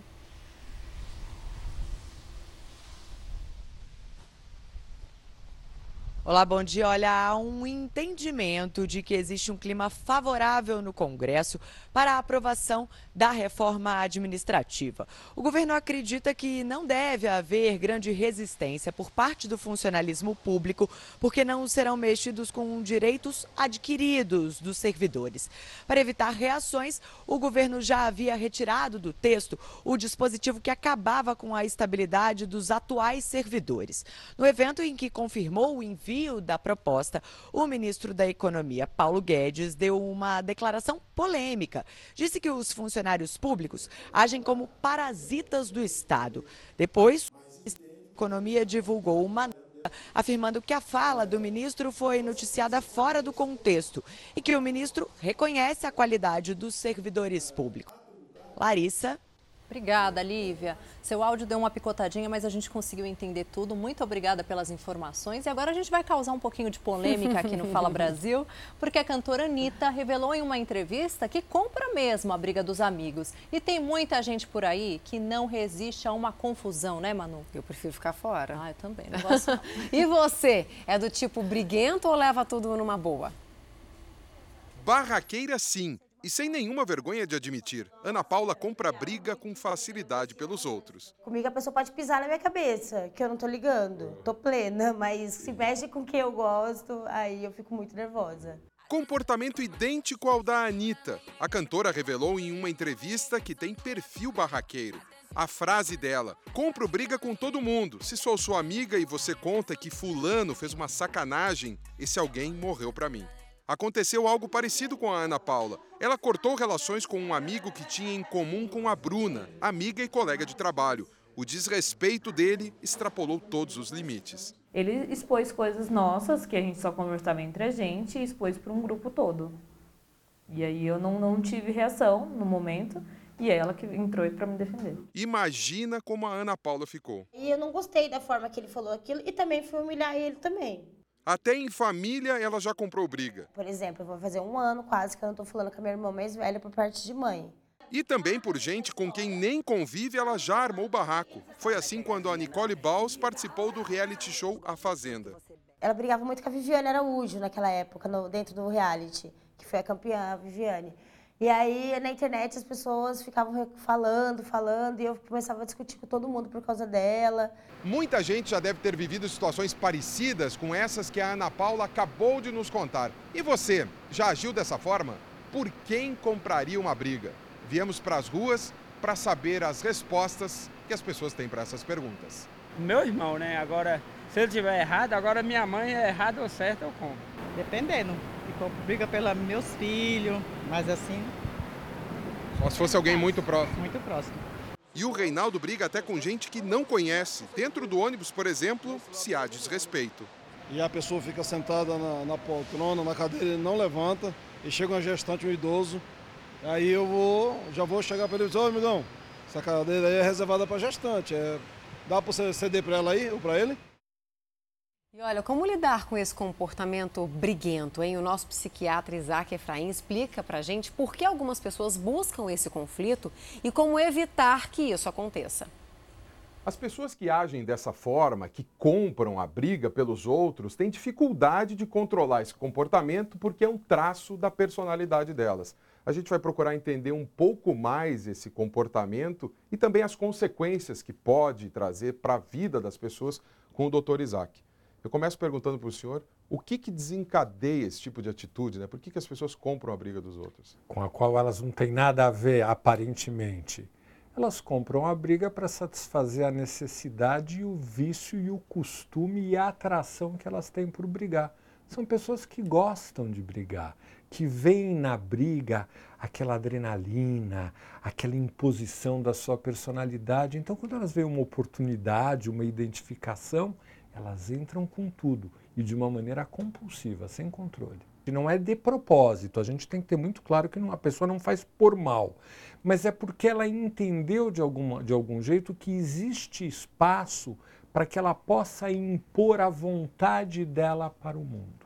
Que consequências esse tipo de comportamento pode trazer para a vida da pessoa? Quem briga sempre acaba saindo machucado, seja fisicamente, seja em nível de discussão e de personalidade. A pessoa que tem essa coisa de querer se impor, ela começa a ficar meio persecutória, ela começa a meio que ca captar que o sentimento que as pessoas têm por ela é negativo e ela já vai ficando armada, automaticamente armada. Então é muito interessante porque essa é uma pessoa que vai tender cada vez a brigar mais. Como que a pessoa pode se livrar desse tipo de comportamento? O fato de a gente ter a nossa lógica, a nossa razão, a nossa maneira de ver as coisas não é motivo para a gente querer impor isso sobre a realidade. Quanto mais a gente quiser impor, mais a gente vai brigar, pior vai ser a nossa qualidade de vida. Quem consegue perceber isso, quem consegue enxergar a razão do outro, a sua própria razão e uma maneira de conciliar, tem uma vida de qualidade melhor e mais interessante de tudo. A gentileza, a maneira suave, delicada de tratar o outro, faz com que as nossas ideias penetrem mais na mente do outro. E ele pode ter essa autoconsciência sozinho? Não é difícil. Se você é daquele tipo de pessoa que sempre acha que você tem razão, você é briguento. E em alguns casos precisa até de tratamento? A gente precisa de tratamento quando a gente percebe que o nosso comportamento prejudica a nossa vida. Aí acabou. Se não prejudica, tudo bem. Tá tudo bem. Não, e as pessoas entendem. Ah, ele é briguento mesmo, está tudo em ordem, está tudo bem, você não precisa buscar tratamento por conta disso. Agora, se a coisa te traz prejuízo, se você perde dinheiro, se você perde namorada, se você perde marido, se você tem prejuízo na tua vida por conta de estar tá brigando o tempo todo, aí você tem que se tratar. Olha, mais 130 brasileiros deportados dos Estados Unidos chegaram ao Brasil. Pois é, o voo fretado pelo governo americano pousou em Belo Horizonte na noite desta sexta-feira.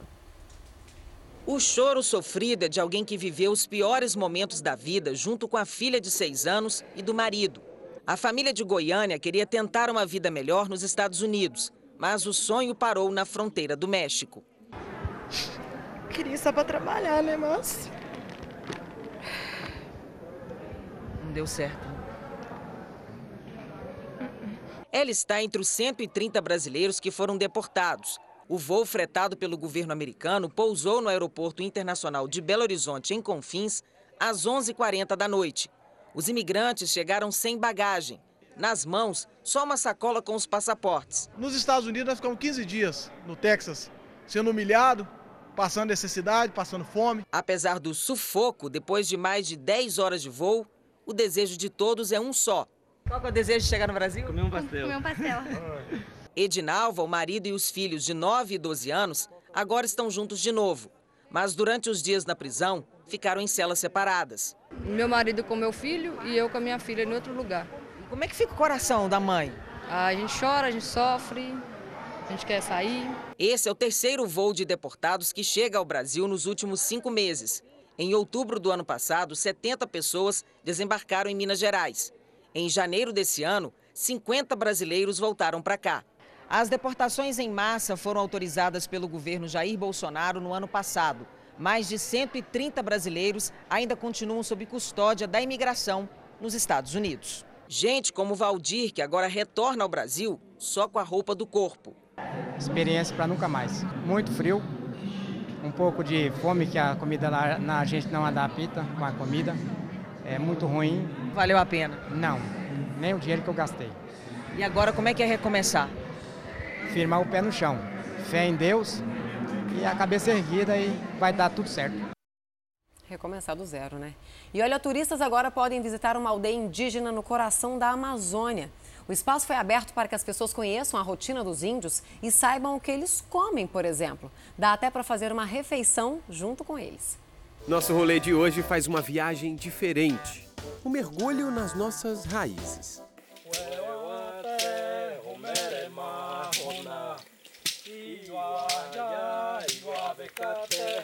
Estamos na terra 7 de setembro, a 46 quilômetros de Cacoal. Aqui vive o povo Paeté Suruí. E esses povos indígenas serão os responsáveis por nos guiarem nessa aventura no coração da Amazônia. E nós resolvemos conhecer esse lugar porque a própria comunidade indígena criou um centro cultural, o Uagopacop, que em português significa a força da floresta. Isso tem tudo a ver com a ideia deles, porque eles querem resgatar a própria cultura, sabe? Passar os ensinamentos para os indígenas mais jovens. Então o povo se articulou e criou independentemente esse novo espaço. E quem está ali, inclusive, para me receber é o Gazodá. Oi, Gazodá. Tudo bem? Cheguei. Vamos lá que eu tô curioso. Tudo bem, Gazodá? Tudo bem. Bem-vindo ao nosso Centro Cultural. Obrigado. Estou curioso. Vamos lá conhecer? Bora. Os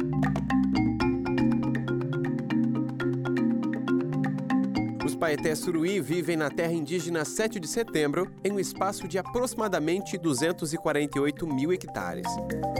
Eles se autodenominam Paiter, que significa na língua tupi-mondé, gente de verdade. Hoje o povo prefere ser chamado de forma intercultural, ou seja, considerando a denominação indígena Paiter e a que foi registrada pela FUNAI, a Suruí, no tempo do contato que aconteceu há 50 anos atrás.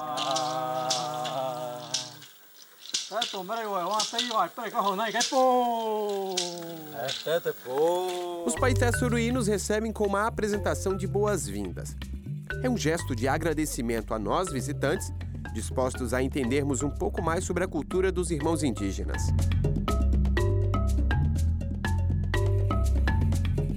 Para a gente entender melhor como essa ideia do centro cultural no meio da terra indígena começou, vamos bater um papo com o Gazodá, que além de carregar no sangue a cultura indígena, resolveu compreender um pouco mais da nossa realidade aqui no mundo branco e decidiu se capacitar para preservar a memória e a história de seu povo. É turismólogo, fez mestrado e atualmente faz doutorado em geografia. E o Centro Cultural, ela surgiu em 2016, porque a partir de uma preocupação que nós do povo Paiter, aqui da aldeia Paiter, tinha com o futuro do nosso povo, principalmente na questão da cultura. Eu, enquanto um homem branco, me coloco no meu lugar de respeito a esses povos e me disponho a conhecer um pouco mais da sua cultura. E fui muito bem recebido.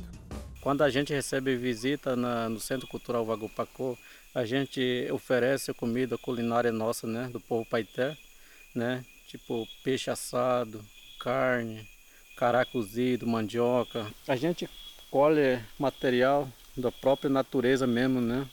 Não tem, é, principalmente madeira, né? Folha, da forma que a gente é, assa peixe ou carne, né? E hoje vamos de peixe tucunaré, pescado aqui no Rio da Aldeia. Luiz prepara uma assadeira, utilizando os próprios galhos da floresta. Depois de um tempo assando, hora de experimentar. E eles estavam me explicando aqui que o peixe é sem sal. O sabor que a gente vai provar é simplesmente do peixe, né, Gasodá? Sim. Os paiter, eles gostam muito de peixe. Então, o nosso preferido é peixe assado na, na brasa. Depois que a gente assa o peixe, a gente coloca em cima dessa folha, qual nós paiter chamamos de metaba, que é culturalmente do povo paiter, como se fosse o prato nosso, muito tempo. Nós paiter, quando comemos, é, a gente escolhe uma pessoa que vai dividir. Aí depois, essa pessoa que vai dar um pedaço para cada um.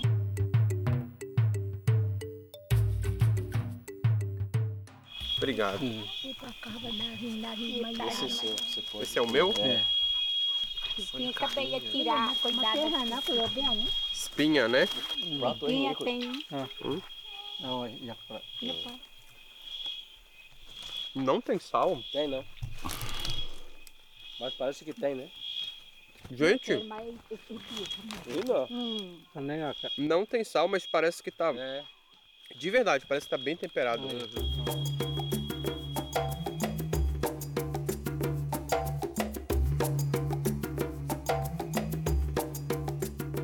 O grafismo indígena, a pintura indígena que a gente observa nos corpos do povo, dos povos indígenas, são também parte da identidade cultural, né, Gazodar?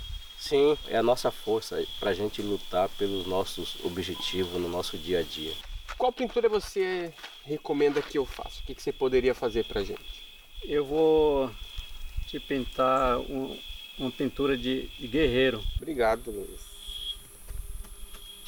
Como é que é a pose do guerreiro? E- E essa pintura é feita com o quê? Com que material? É uma fruta que chama genipapo. Mistura um pouco de água, né? E vai espremendo até sair a tinta.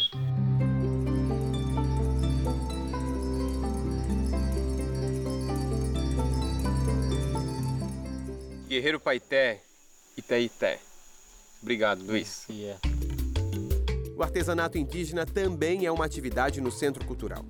O visitante pode levar para casa peças feitas à mão pelas indígenas da aldeia.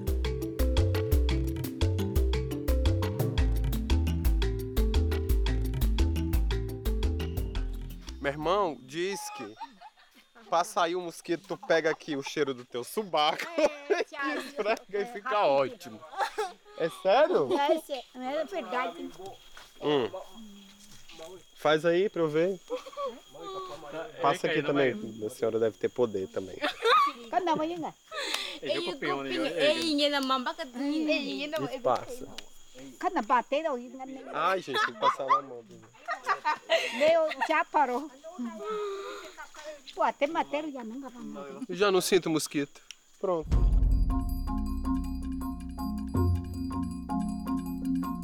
Fico agradecido por todo o povo Que me recebeu aqui muito bem. E salve a floresta amazônica, não é isso, Gazudá? Sim. É, somos defensores da floresta porque a floresta nos ama e ela oferece a nós tudo que dependemos para nossa sobrevivência.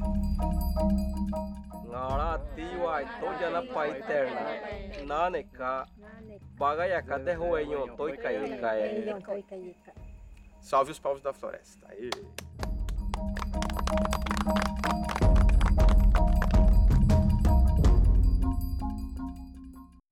Pois é, então vamos para mais um giro do tempo pelo Brasil, porque o volume de chuvas em Manaus tem sido maior que o comum para essa época do ano. Será que essa tendência de tempo fechado vai continuar por lá na capital amazonense? Vamos conversar com Cleiton Pascarelli. Cleiton, bom dia para você. Qual é a previsão por aí? Bom dia, meninas. Ó, é o que a gente chama de inverno amazônico, né? É um período chuvoso aqui mesmo. E o dia hoje amanheceu nublado. Ó, se aparecer sol, a máxima pode chegar aos 34 graus, mas a previsão para hoje é de chuva, tá? Eu tô aqui na zona centro-oeste de Manaus, próximo à Arena da Amazônia, onde nesse momento faz 26 graus. Hoje é o dia que o amazonense normalmente tira o casaco, né, de dentro do armário, porque tá até ventando, coisa que não é muito comum por aqui não. Amanhã, domingo, a previsão é similar, mínima de 23, máxima de 33 graus e previsão de chuva. Larissa. Obrigada, Cleiton. Pois é, a gente percebeu até um ventinho ali mexendo na árvore. Obrigada pelas informações. Agora, as praias do sul da Bahia são muito frequentadas pelos turistas nessa época do ano. Vamos conversar então com a Camila Moraes, que está na praia de Itacaré, para saber como é que fica o tempo por lá. Camila, um ótimo dia para você. Vai da praia? Pelo visto, sim, né? Com certeza, sempre muito procurada. Vai dar praia sim. Bom dia para você, para todos que acompanham Fala Brasil. Olha, a previsão é de praticamente tempo aberto o tempo inteiro, o fim de semana inteiro aqui em Itacaré. Nesse momento faz 27 graus, a máxima ainda deve atingir os 29. Tem previsão de pancadas de chuvas rápidas no período da tarde, mas nada que atrapalhe. Inclusive, tem muita gente aproveitando já, curtindo a praia. No domingo o tempo não fica diferente. Mínima de 25 e máxima de 30 graus. Dia muito bonito por aqui, viu? Larissa, Manuela. Que delícia, hein, Camilo? O pessoal tomando um banho de mar, mar calminho. Obrigada pelas informações.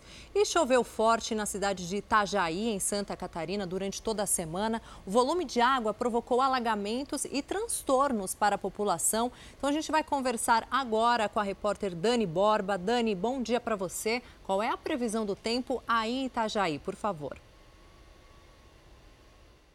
Olá, bom dia para você, bom dia a todos. Olha, hoje o sol até que apareceu, só que bem timidamente, né? A gente está vendo nuvens muito carregadas ainda no céu, temperatura já está alta, 27 graus, mas a sensação é de abafamento. Isso acaba criando condições bastante favoráveis para novas pancadas de chuva, né? Calor e umidade. Mas a chuva hoje ainda deve ser moderada, temperatura oscilando aí entre 24 e 30 graus. Agora, amanhã domingo. A previsão é de chuva mais intensa, então atenção redobrada para o risco de novos alagamentos. A temperatura neste domingo vai oscilar entre 24 e 31 graus. Larissa. Tá certo. Obrigada, Dani, pelas informações. E chegou a hora de saber as informações do tempo em mais um importante destino turístico do Nordeste com a Natália Campos. Natália, um ótimo dia para você. Como é que fica o tempo aí em Fortaleza?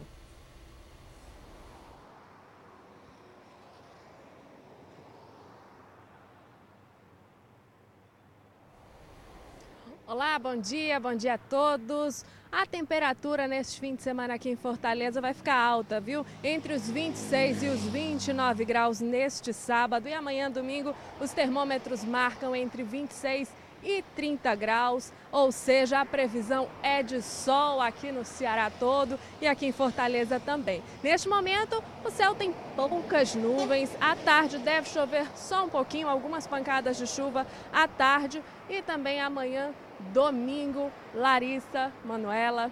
Bom, e agora a gente muda de assunto porque mais de 450 mil criminosos foragidos da justiça são procurados pela polícia em todo o Brasil. E nessa lista estão homicidas, sequestradores e devedores de pensão alimentícia. Um dos, mais, dos homens mais procurados é Paulo Cupertino, acusado de matar o ator Rafael Miguel e os pais dele em julho do ano passado. A polícia já verificou quase 300 endereços em 10 estados e acredita que ele esteja fora do país. Cuidar das plantas no quintal, costurar, são momentos em que Ana Cláudia tenta esquecer um drama familiar: o assassinato da irmã. Jucimara, de 38 anos, foi morta pelo próprio marido, Reinaldo Almeida Alves. O crime ocorrido na Bahia seis meses atrás está sem punição até hoje, porque o assassino fugiu. Tantas pessoas que cometem crime e não é achado, depois é, é encontrado e não, não é preso, não paga pelo que fez. Mas eu tenho, eu, eu creio no Senhor que ele vai ser encontrado. Assim que alguém se torna foragido da justiça, os dados da pessoa vão para o Banco Nacional de Mandados de Prisão. A lista de procurados no Brasil hoje tem 450 mil nomes.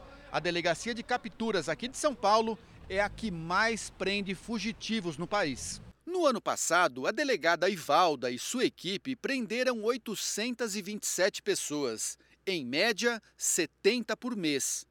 Reinaldo, o assassino da Bahia, já está na lista. Mas a prioridade aqui são os foragidos da Justiça Paulista. 105 mil procurados. De homicidas e sequestradores a golpistas e devedores de pensão alimentícia.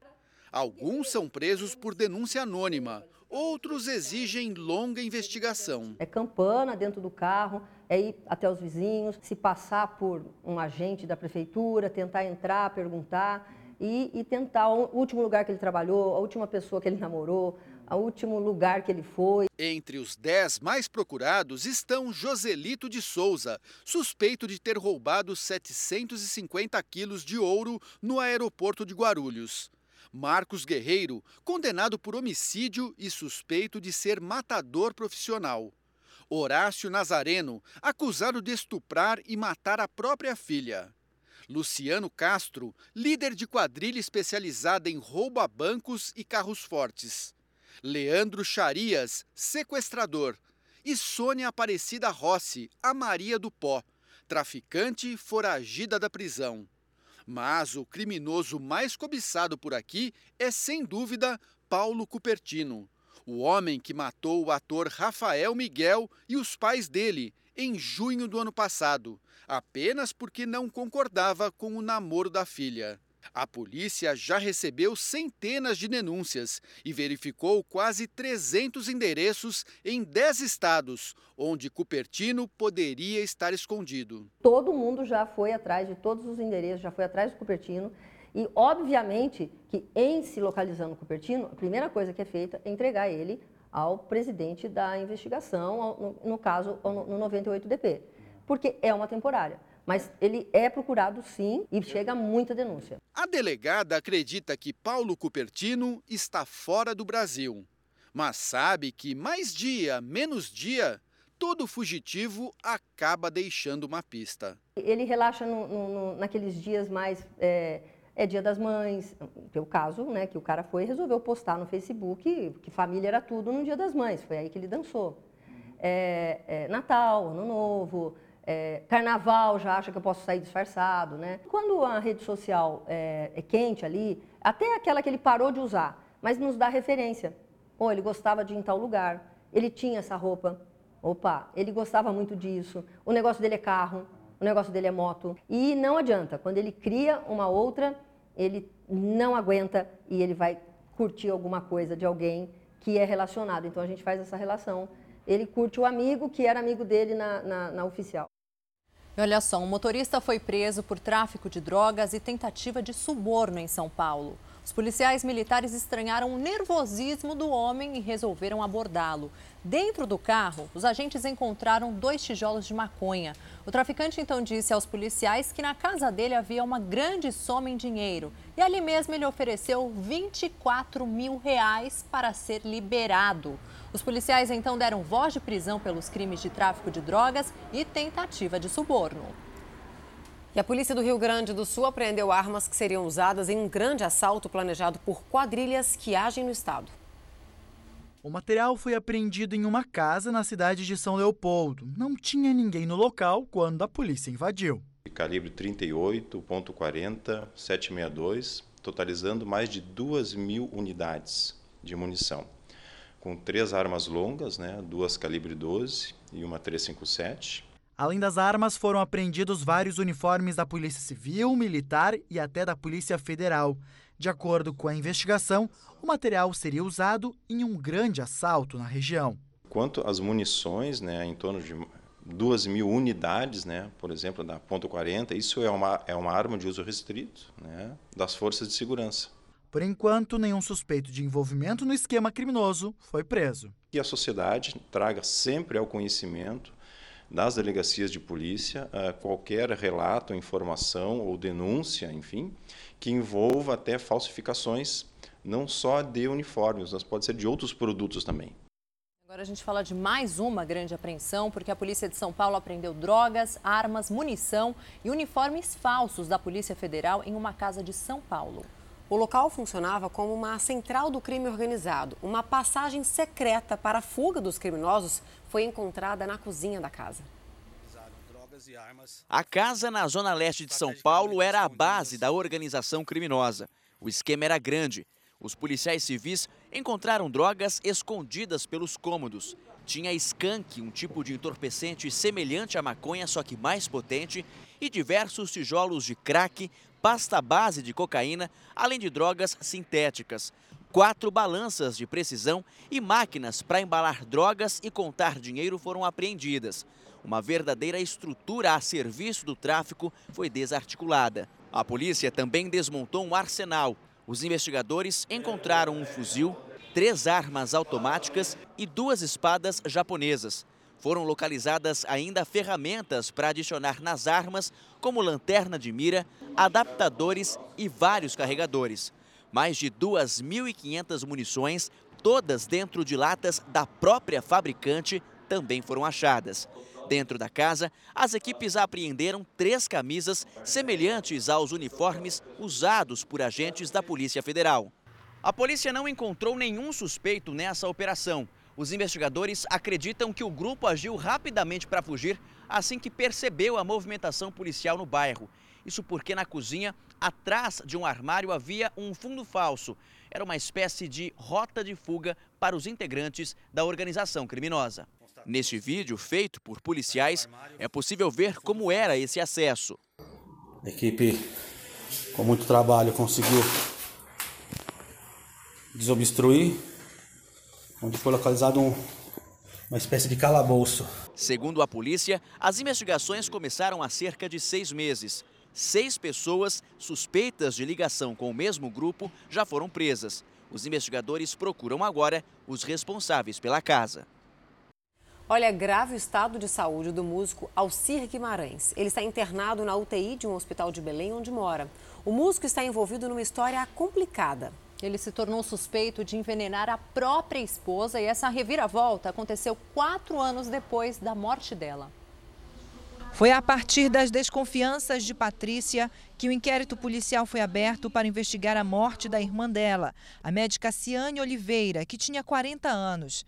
No dia 28 de maio de 2015, o então companheiro de Ciane, o músico Alcir Guimarães, teria contado duas versões diferentes sobre como encontrou a médica morta no banheiro. Ele disse que ele chegou e encontrou é é, no vaso sanitário de forma enrijecida. Aí depois ele disse que ele estava é, sentado, ele chamou e a água veio, ela foi tomar banho e a água estava saindo por debaixo do banheiro. Segundo Patrícia, Alcir não teria permitido que o corpo fosse necropsiado no Instituto Médico Legal. Uma médica chamada por ele atestou morte por parada cardíaca. Mas, de acordo com a família, Ciane era uma pessoa saudável. A justiça autorizou a exumação do corpo para avaliar a causa da morte. O IML do Pará atestou que a médica morreu em decorrência de um edema pulmonar agudo. E a polícia ainda solicitou um terceiro laudo. O exame apontou a presença de substâncias como inseticida, fungicida e parasiticida altamente tóxicos no corpo da vítima. Em nenhum momento houve recusa de levar o corpo para ser para fazer a necrópsia. O que houve, na verdade, foi um consenso da família no momento, naquele momento de dor, de consternação, de que a melhor coisa a ser feita seria é, enterrar a ex-companheira do Alcir, a dona Ciane, o mais rápido possível, em razão da dor da perda. Alcir ainda teria se apropriado do dinheiro da companheira, um total de 240 mil reais. Em 2016, ele foi denunciado pelo Ministério Público por apropriação indevida. É uma conta conjunta dos dois, onde eles faziam uma poupança. O processo tramitava em segredo de justiça e veio a público esta semana. Alcir Guimarães, de 66 anos, é cantor e biomédico. Segundo o advogado de defesa, desde o dia 16 de janeiro, Alcir Guimarães está internado em estado grave em um hospital particular de Belém. O Fala Brasil, edição de sábado, termina agora. Você pode rever todo o programa no Play Plus. Um ótimo dia para você. Mais notícias ao vivo no Balanço Geral, que começa uma hora da tarde. Fique agora com o Esporte Fantástico.